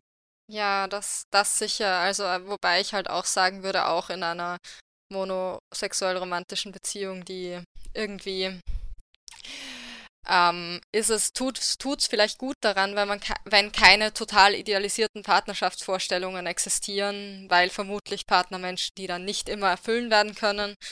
Ähm, und da gibt es sicher auch Pärchen und dann, wenn wir Mono wegnehmen, wieder Polykyle, die das weit, äh, die das auch sehr gut machen und die da auch eine sehr gesunde Beziehung hinkriegen ich glaube, das, was du gerade angesprochen hast, sind halt diese idealisierten Vorstellungen, die dann doch auch viel herumschweben und dann oft auch zu Problemen führen.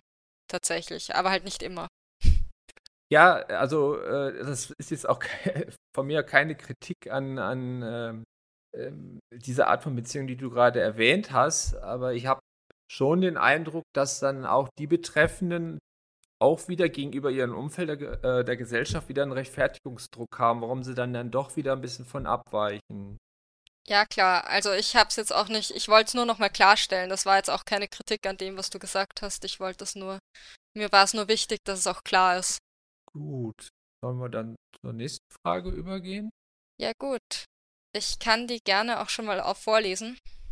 Und zwar lautet die nächste Frage, wie hast du mit deinen queerplatonischen Partnermenschen oder deinem queer-platonischen Partnermenschen eure individuelle Beziehung und Grenzen ausgehandelt. Wie sieht's bei dir aus, Yoshi? Ja, also mit meiner queer-platonischen Beziehung haben wir halt in der Tat so eine Checkliste genommen und ähm, die durchgearbeitet quasi einmal und ähm, dann halt über die jeweiligen Punkte halt einfach gesprochen, dass wir so einen roten Faden hatten, wo wir uns dran orientieren können. Sarah, wie sieht's bei dir aus? Wir haben mit der Checkliste angefangen und sind dann irgendwie draufgekommen im Laufe der Zeit, was uns tatsächlich so, wo tatsächlich die Grenzen sind. Und es war doch ein sehr einfach, ein Prozess, der sich einfach auch ergeben hat oft. So ein, okay, ich würde jetzt gerade was machen, bist du okay damit? Und zwar jetzt gerade und nicht für immer. Und da haben sich dann halt Sachen etabliert, wo es sich herausgestellt hat, okay, das ist halt einfach für uns beide okay. Oder das wäre grundsätzlich okay, aber tun es halt beide irgendwie nicht. Das finde ich war auch irgendwie teilweise sehr angenehm. Und das Aushandeln, möchte ich dazu sagen, war auch oft nicht über Gespräche.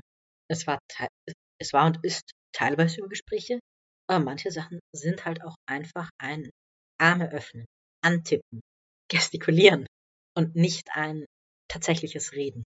Ich muss auch sagen, dass ich nicht immer reden kann und mir Reden auch nicht immer so liegt als Kommunikationsform. Ja. Und sehr viel schreiben. Wir schreiben irgendwie, obwohl wir in nebeneinander liegenden Zimmern sind, sehr viel. Funktioniert ja auch. Ich wollte gerade fragen, wie das dann genau ausschaut. Aber das hast du, glaube ich, gerade beantwortet. Ich habe auch schon mit weil... Menschen geschrieben, die direkt neben mir saßen. Das ist vollkommen valide. Ja, ja, ja. Ich meinte nur, weil ich, ich denke bei Schreiben erstmal an Briefe oder sowas. Und darum, ich glaube, ich musste das gerade hören, dass es nicht um Briefschreiben geht. Also ich habe in der Tat auch also, mal mit einer Person Briefe geschrieben über sowas. Das war dann keine queer-platonische Beziehung, sondern irgendwas, was wir nie gelabelt haben. Aber das haben wir in der Tat per Briefform gemacht. Ja, ich glaube, ich werde die Anfrage auch noch beantworten. Und zwar, ich glaube, wir haben hauptsächlich geredet und ähm, vieles hat sich einfach gegeben, Dinge ausprobiert, würde ich noch hinzufügen.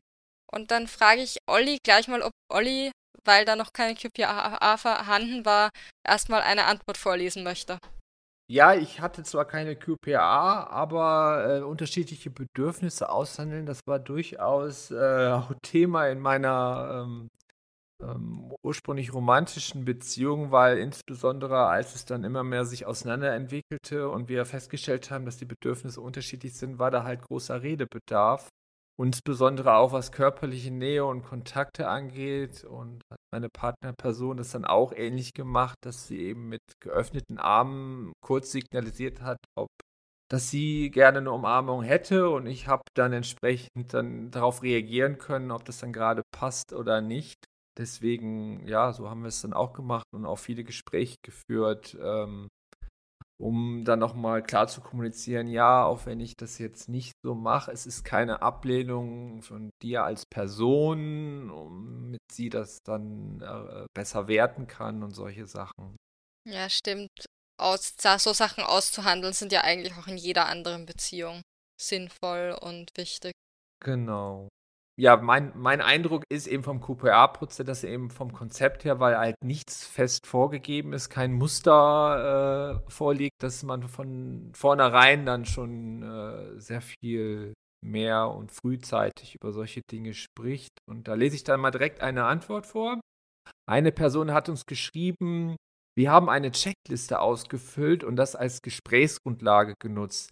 Sachen, wo wir nicht sicher waren, haben wir entweder bewusst ausprobiert oder wir haben Konsens gefunden dadurch, dass Zeit vergangen ist und wir Sachen reflektiert haben. Genau, das ist, da kommen dann nochmal diese Checklisten, die es halt gibt. Und auch nochmal als Hinweis, wir werden auch einige in den Shownotes ja verlinkt. Und ich finde, das ist auch ein gutes Werkzeug.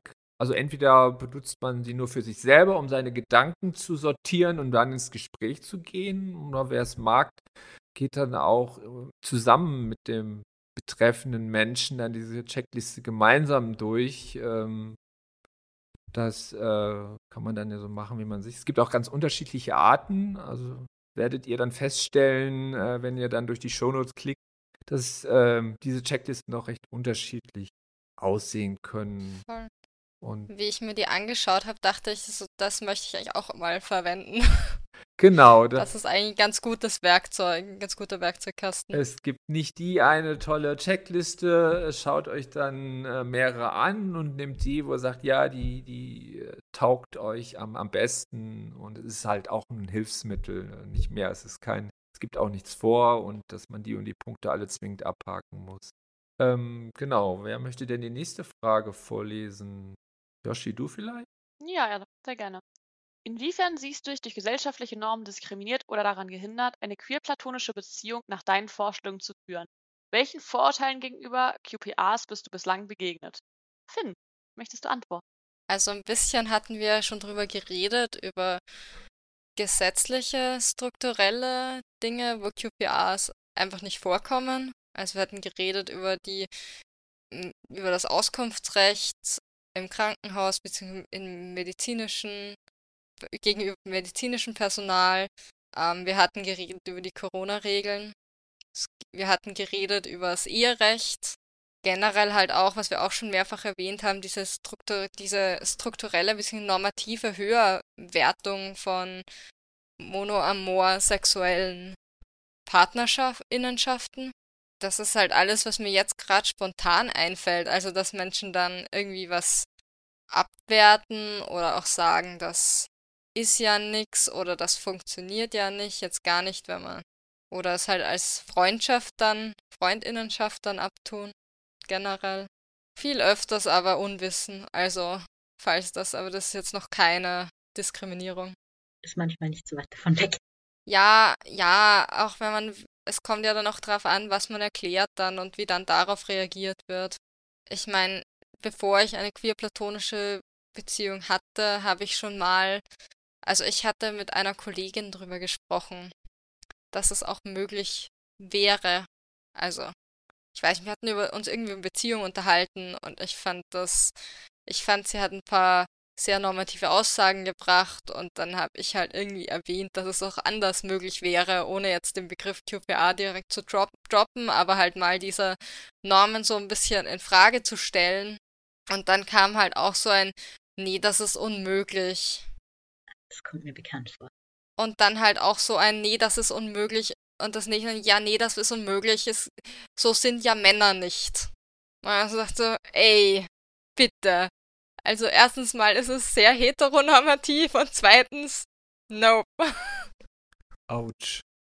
Ja, was ich mir überlege, zum Beispiel, wenn man eingeladen wird, dann ist es ja eigentlich fast implizit okay, dass man seinen Partner, ähm, Lebenspartner, Partnerin mitbringt. Und bei verheirateten Menschen ist es ja sowieso äh, Standard. Ähm, aber wie ist es mit Menschen, die eben nicht dieses Beziehungsmodell haben? Haben die trotzdem das Recht, jemanden mitzubringen? Wir sagen, ja, ich Mensch, mit dem habe ich eine enge Beziehung. Auch wenn sie nicht so ist, wie ihr es direkt versteht, darf ich ihn trotzdem mitbringen ohne dass komisch geguckt wird. Das stelle ich mir gerade mal als Frage. Ich weiß nicht, habt ihr sowas schon mal erlebt, dass irgendwie zur Einladung, ob ihr einen Menschen mitbringt, der jetzt nicht klassischerweise von außen als euer Lebenspartner oder so gelesen wird? Hattet ihr das schon mal? Ich hatte mal einen Freund zu einer Feier mitgebracht, aber das war keine QPA. Es war einfach eine befreundete Person.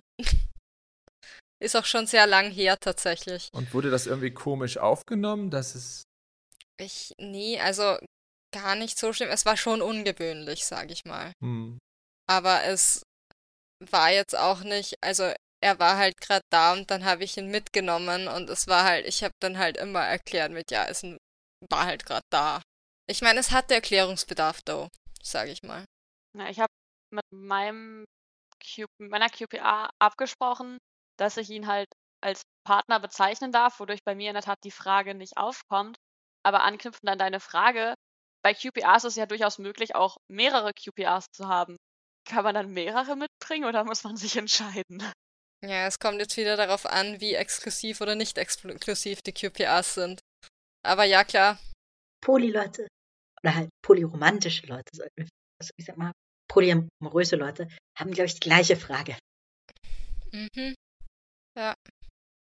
Weil woran, was mir noch gerade eingefallen ist, wodurch ich mich vielleicht ein wenig gehindert fühle, ist schon, dass sobald ich mit einem Partnermenschen wo aufkreuzen würde, einfach bestimmte Normvorstellungen, Bilder vorhanden wären, denen ich mich nicht verschreiben möchte, hm. auf unterschiedlichen Ebenen.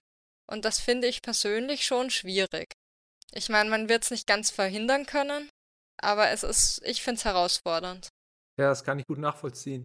Das wäre auch meine Sorge, dass dann direkt eine Projektion drauf kommt und so, so Fragen, na, wann zieht ihr denn zusammen oder was weiß ich, dass dann die Klischeebilder bei den anderen aufpoppen und dann dementsprechend Fragen hochkommen. Ich glaube, der Ort, wo ich meine Beziehungsperson noch am ehesten mitnehme, auch wenn mitnehmen das falsche Wort ist, weil wir beide ähm, Aceback sind, sind die Ace Aro Wien Meetups.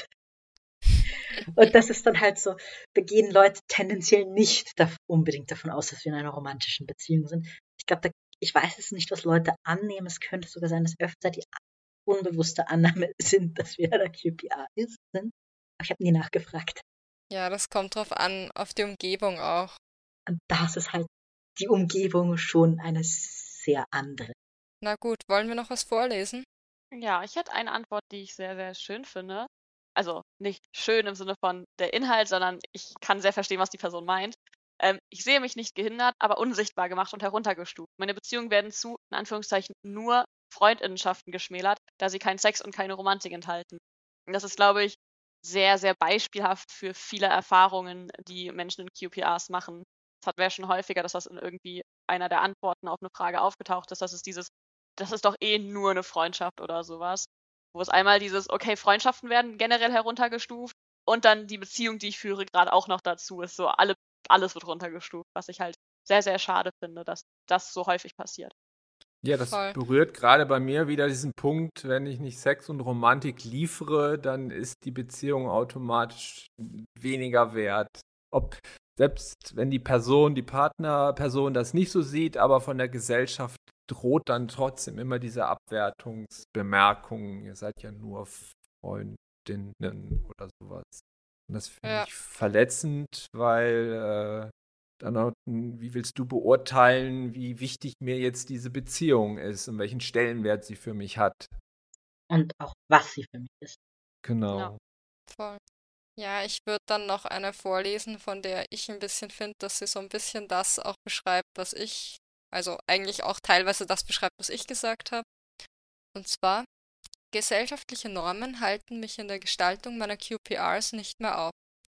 Aber es wurmt mich manchmal, wenn ich das Gefühl habe, dass andere Menschen falsche Vorstellungen davon haben, was in meinen QPRs passiert und was nicht, je nachdem, ob sie wissen, dass es sich um eine QPA handelt oder nicht. Ein Geschwister ein Geschwister eines Beziehungsmenschen von mir glaubt, dass wir keine wirkliche Beziehung führen und bemitleidet uns dafür.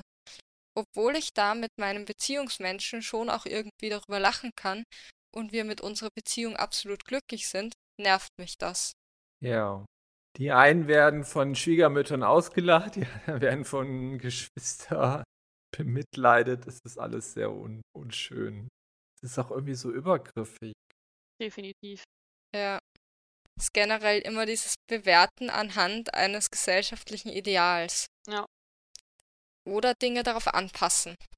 Und auch, dass das Bewerten als aufgedrückt wird. Ja. Es wird quasi von außen bewertet. Du kannst nicht selber bewerten. Es ist aber auch, dass die andere Person annimmt, dass die eigene Meinung da jetzt wichtig ist. So ein bisschen. Eigentlich müsste man das mal umdrehen, wenn einem dann diese Geschwister oder diese Schwieger, okay, bei der Schwiegermutter kommt das vermutlich nicht mehr so häufig vor, dass sie eine neue Beziehung anfängt. Aber so bei Geschwistern kann das ja durchaus noch mal ein paar Mal häufiger im Leben vorkommen.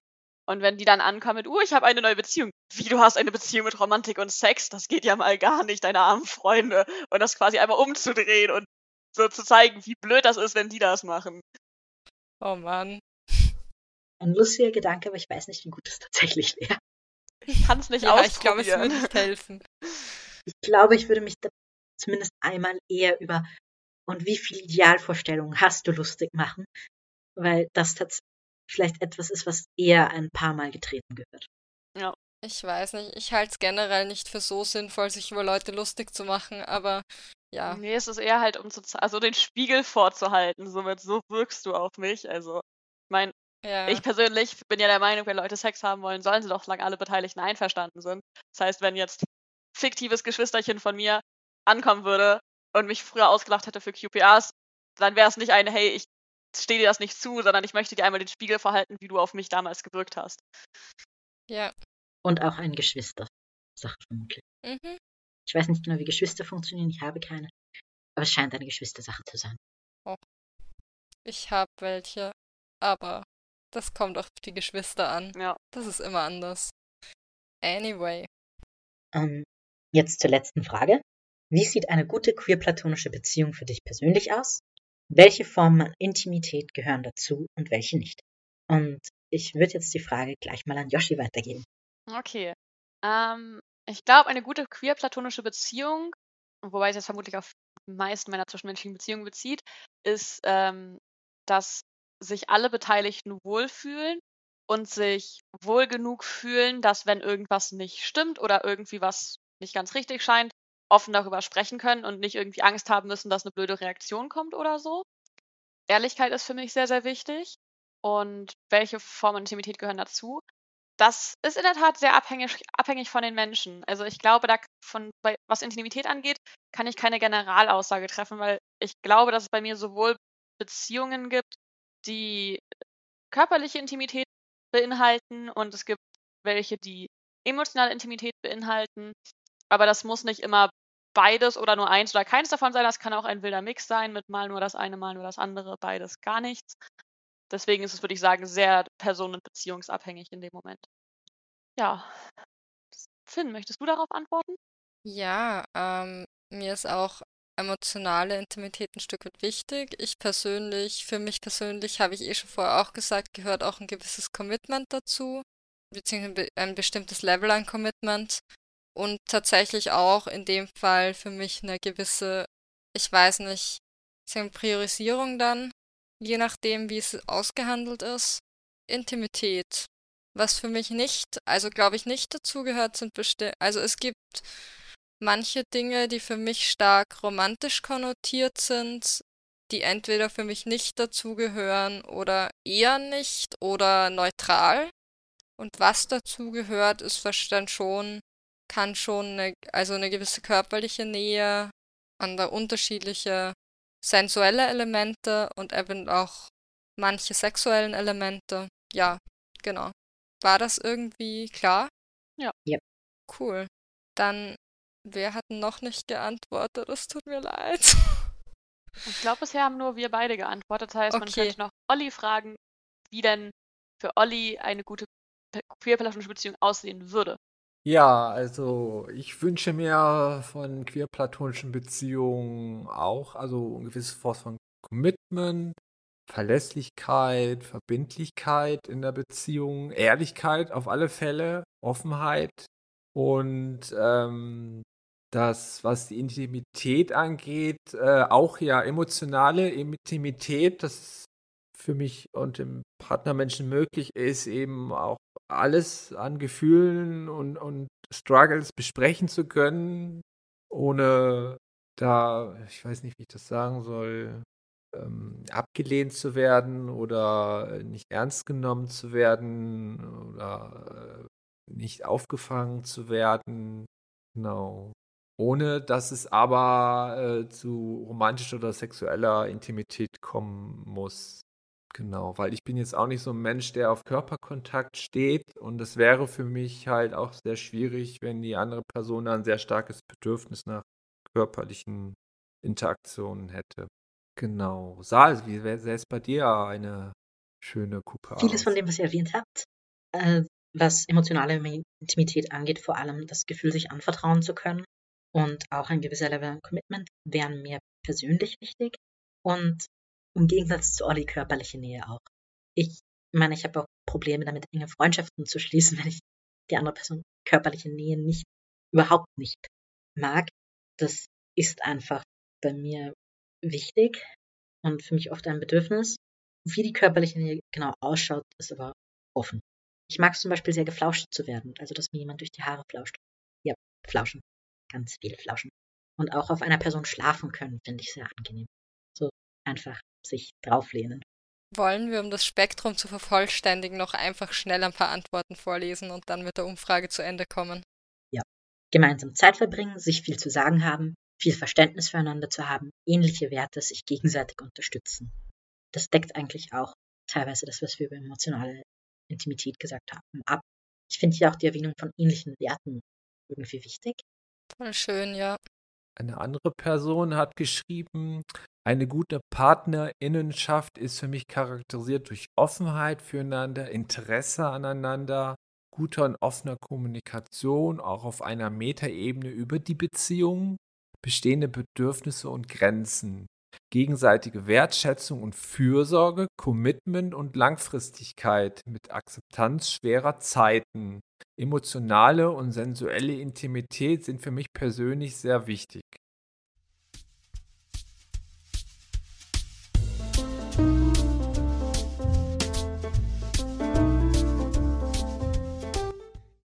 Ja, kommen wir nun zu unserer Rubrik Lexikon.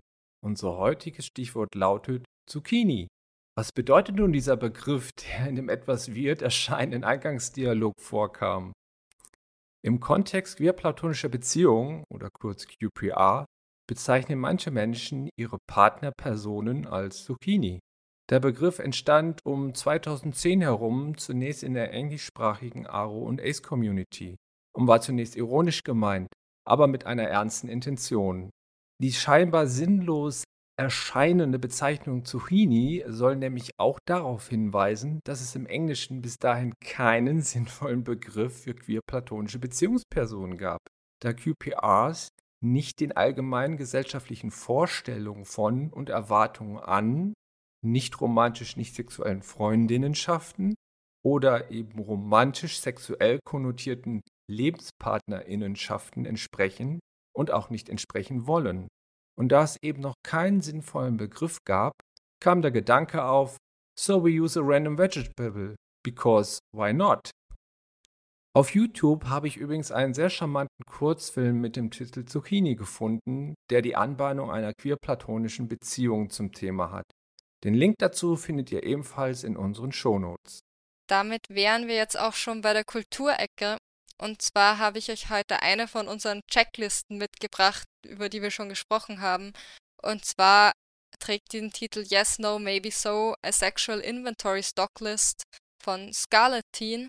Und das ist einfach auch so eine Checkliste, die beinhaltet verschiedene Grenzen, verschiedene sexuelle und physische Aktivitäten, unterschiedliche andere Dinge. Die kann man durchgehen, da kann man dann Dinge einsetzen wie ja will ich oder nein möchte ich nicht oder vielleicht gibt es auch und die dann abgleichen mit einem queer-platonischen Partner oder eigentlich auch mit jedem Partnermenschen. Ähm, das beschränkt sich jetzt nicht auf queer-platonische Beziehungen, denke ich. Und das finde ich eigentlich sehr praktisch und ich glaube, es hat mich motiviert, das auch mal zu verwenden, denke ich, und empfehle ich daher auch jedem dann jetzt.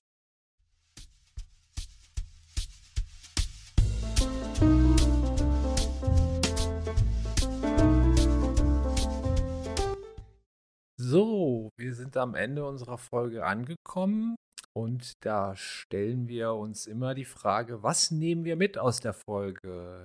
Yoshi, was nimmst du mit aus unserer heutigen Folge? Ähm, zum einen nehme ich mit, dass es deutlich mehr Sichtbarkeit von alternativen Beziehungskonzepten wie QPRs braucht, damit es einfach mehr akzeptiert wird und es weniger blöde Sprüche und Vorurteile gibt. Und zum anderen nehme ich für mich die Aufgabe mit, mich ein bisschen mehr mit Neuroqueer zu beschäftigen. Sal, was nimmst du mit? Ich glaube, wie verschieden QPRs sein können. Ich wusste es irgendwie vorher, aber hier habe ich es so richtig gesehen, falls es Sinn macht. Ja, absolut. Sicher. Finn, was nimmst du mit? Ja, also ich nehme einerseits mit, dass ich mir noch gerade noch viel bewusster Gedanken über meine QPR machen sollte, werde, nochmal kommunizieren sollte. Und ich nehme die Checklists mit. Die sind cool. Das finde ich ein ganz gutes Werkzeug, sage ich mal. Dann, jetzt bist du dran, Olli. ja, also ich nehme auch ähm, den Eindruck mit, dass es ganz dringend notwendig ist, dann nochmal in der breiten Gesellschaft das Konzept QPA bekannter äh, zu machen, um da mehr Akzeptanz zu gewinnen. Das habe ich dann auch aus diesen äh, ganzen Antworten herausgelesen, auch wie verschieden äh, diese Beziehung ausgestaltet werden kann. Also deswegen nochmal Danke an alle, die geantwortet haben. Wir haben sie wirklich alle gelesen und das hat mir persönlich dann auch nochmal die Spannbreite aufgezeigt, die das Konzept QPA nehmen kann, weil ich sie selber noch nicht erlebt habe, hat mir das sehr geholfen. Und ja, diese Checklisten sind auch ein, ein tolles Feature, äh, was ich mir auch nochmal näher angucken möchte. Genau. Finn, möchtest du dann das Schlusswort haben?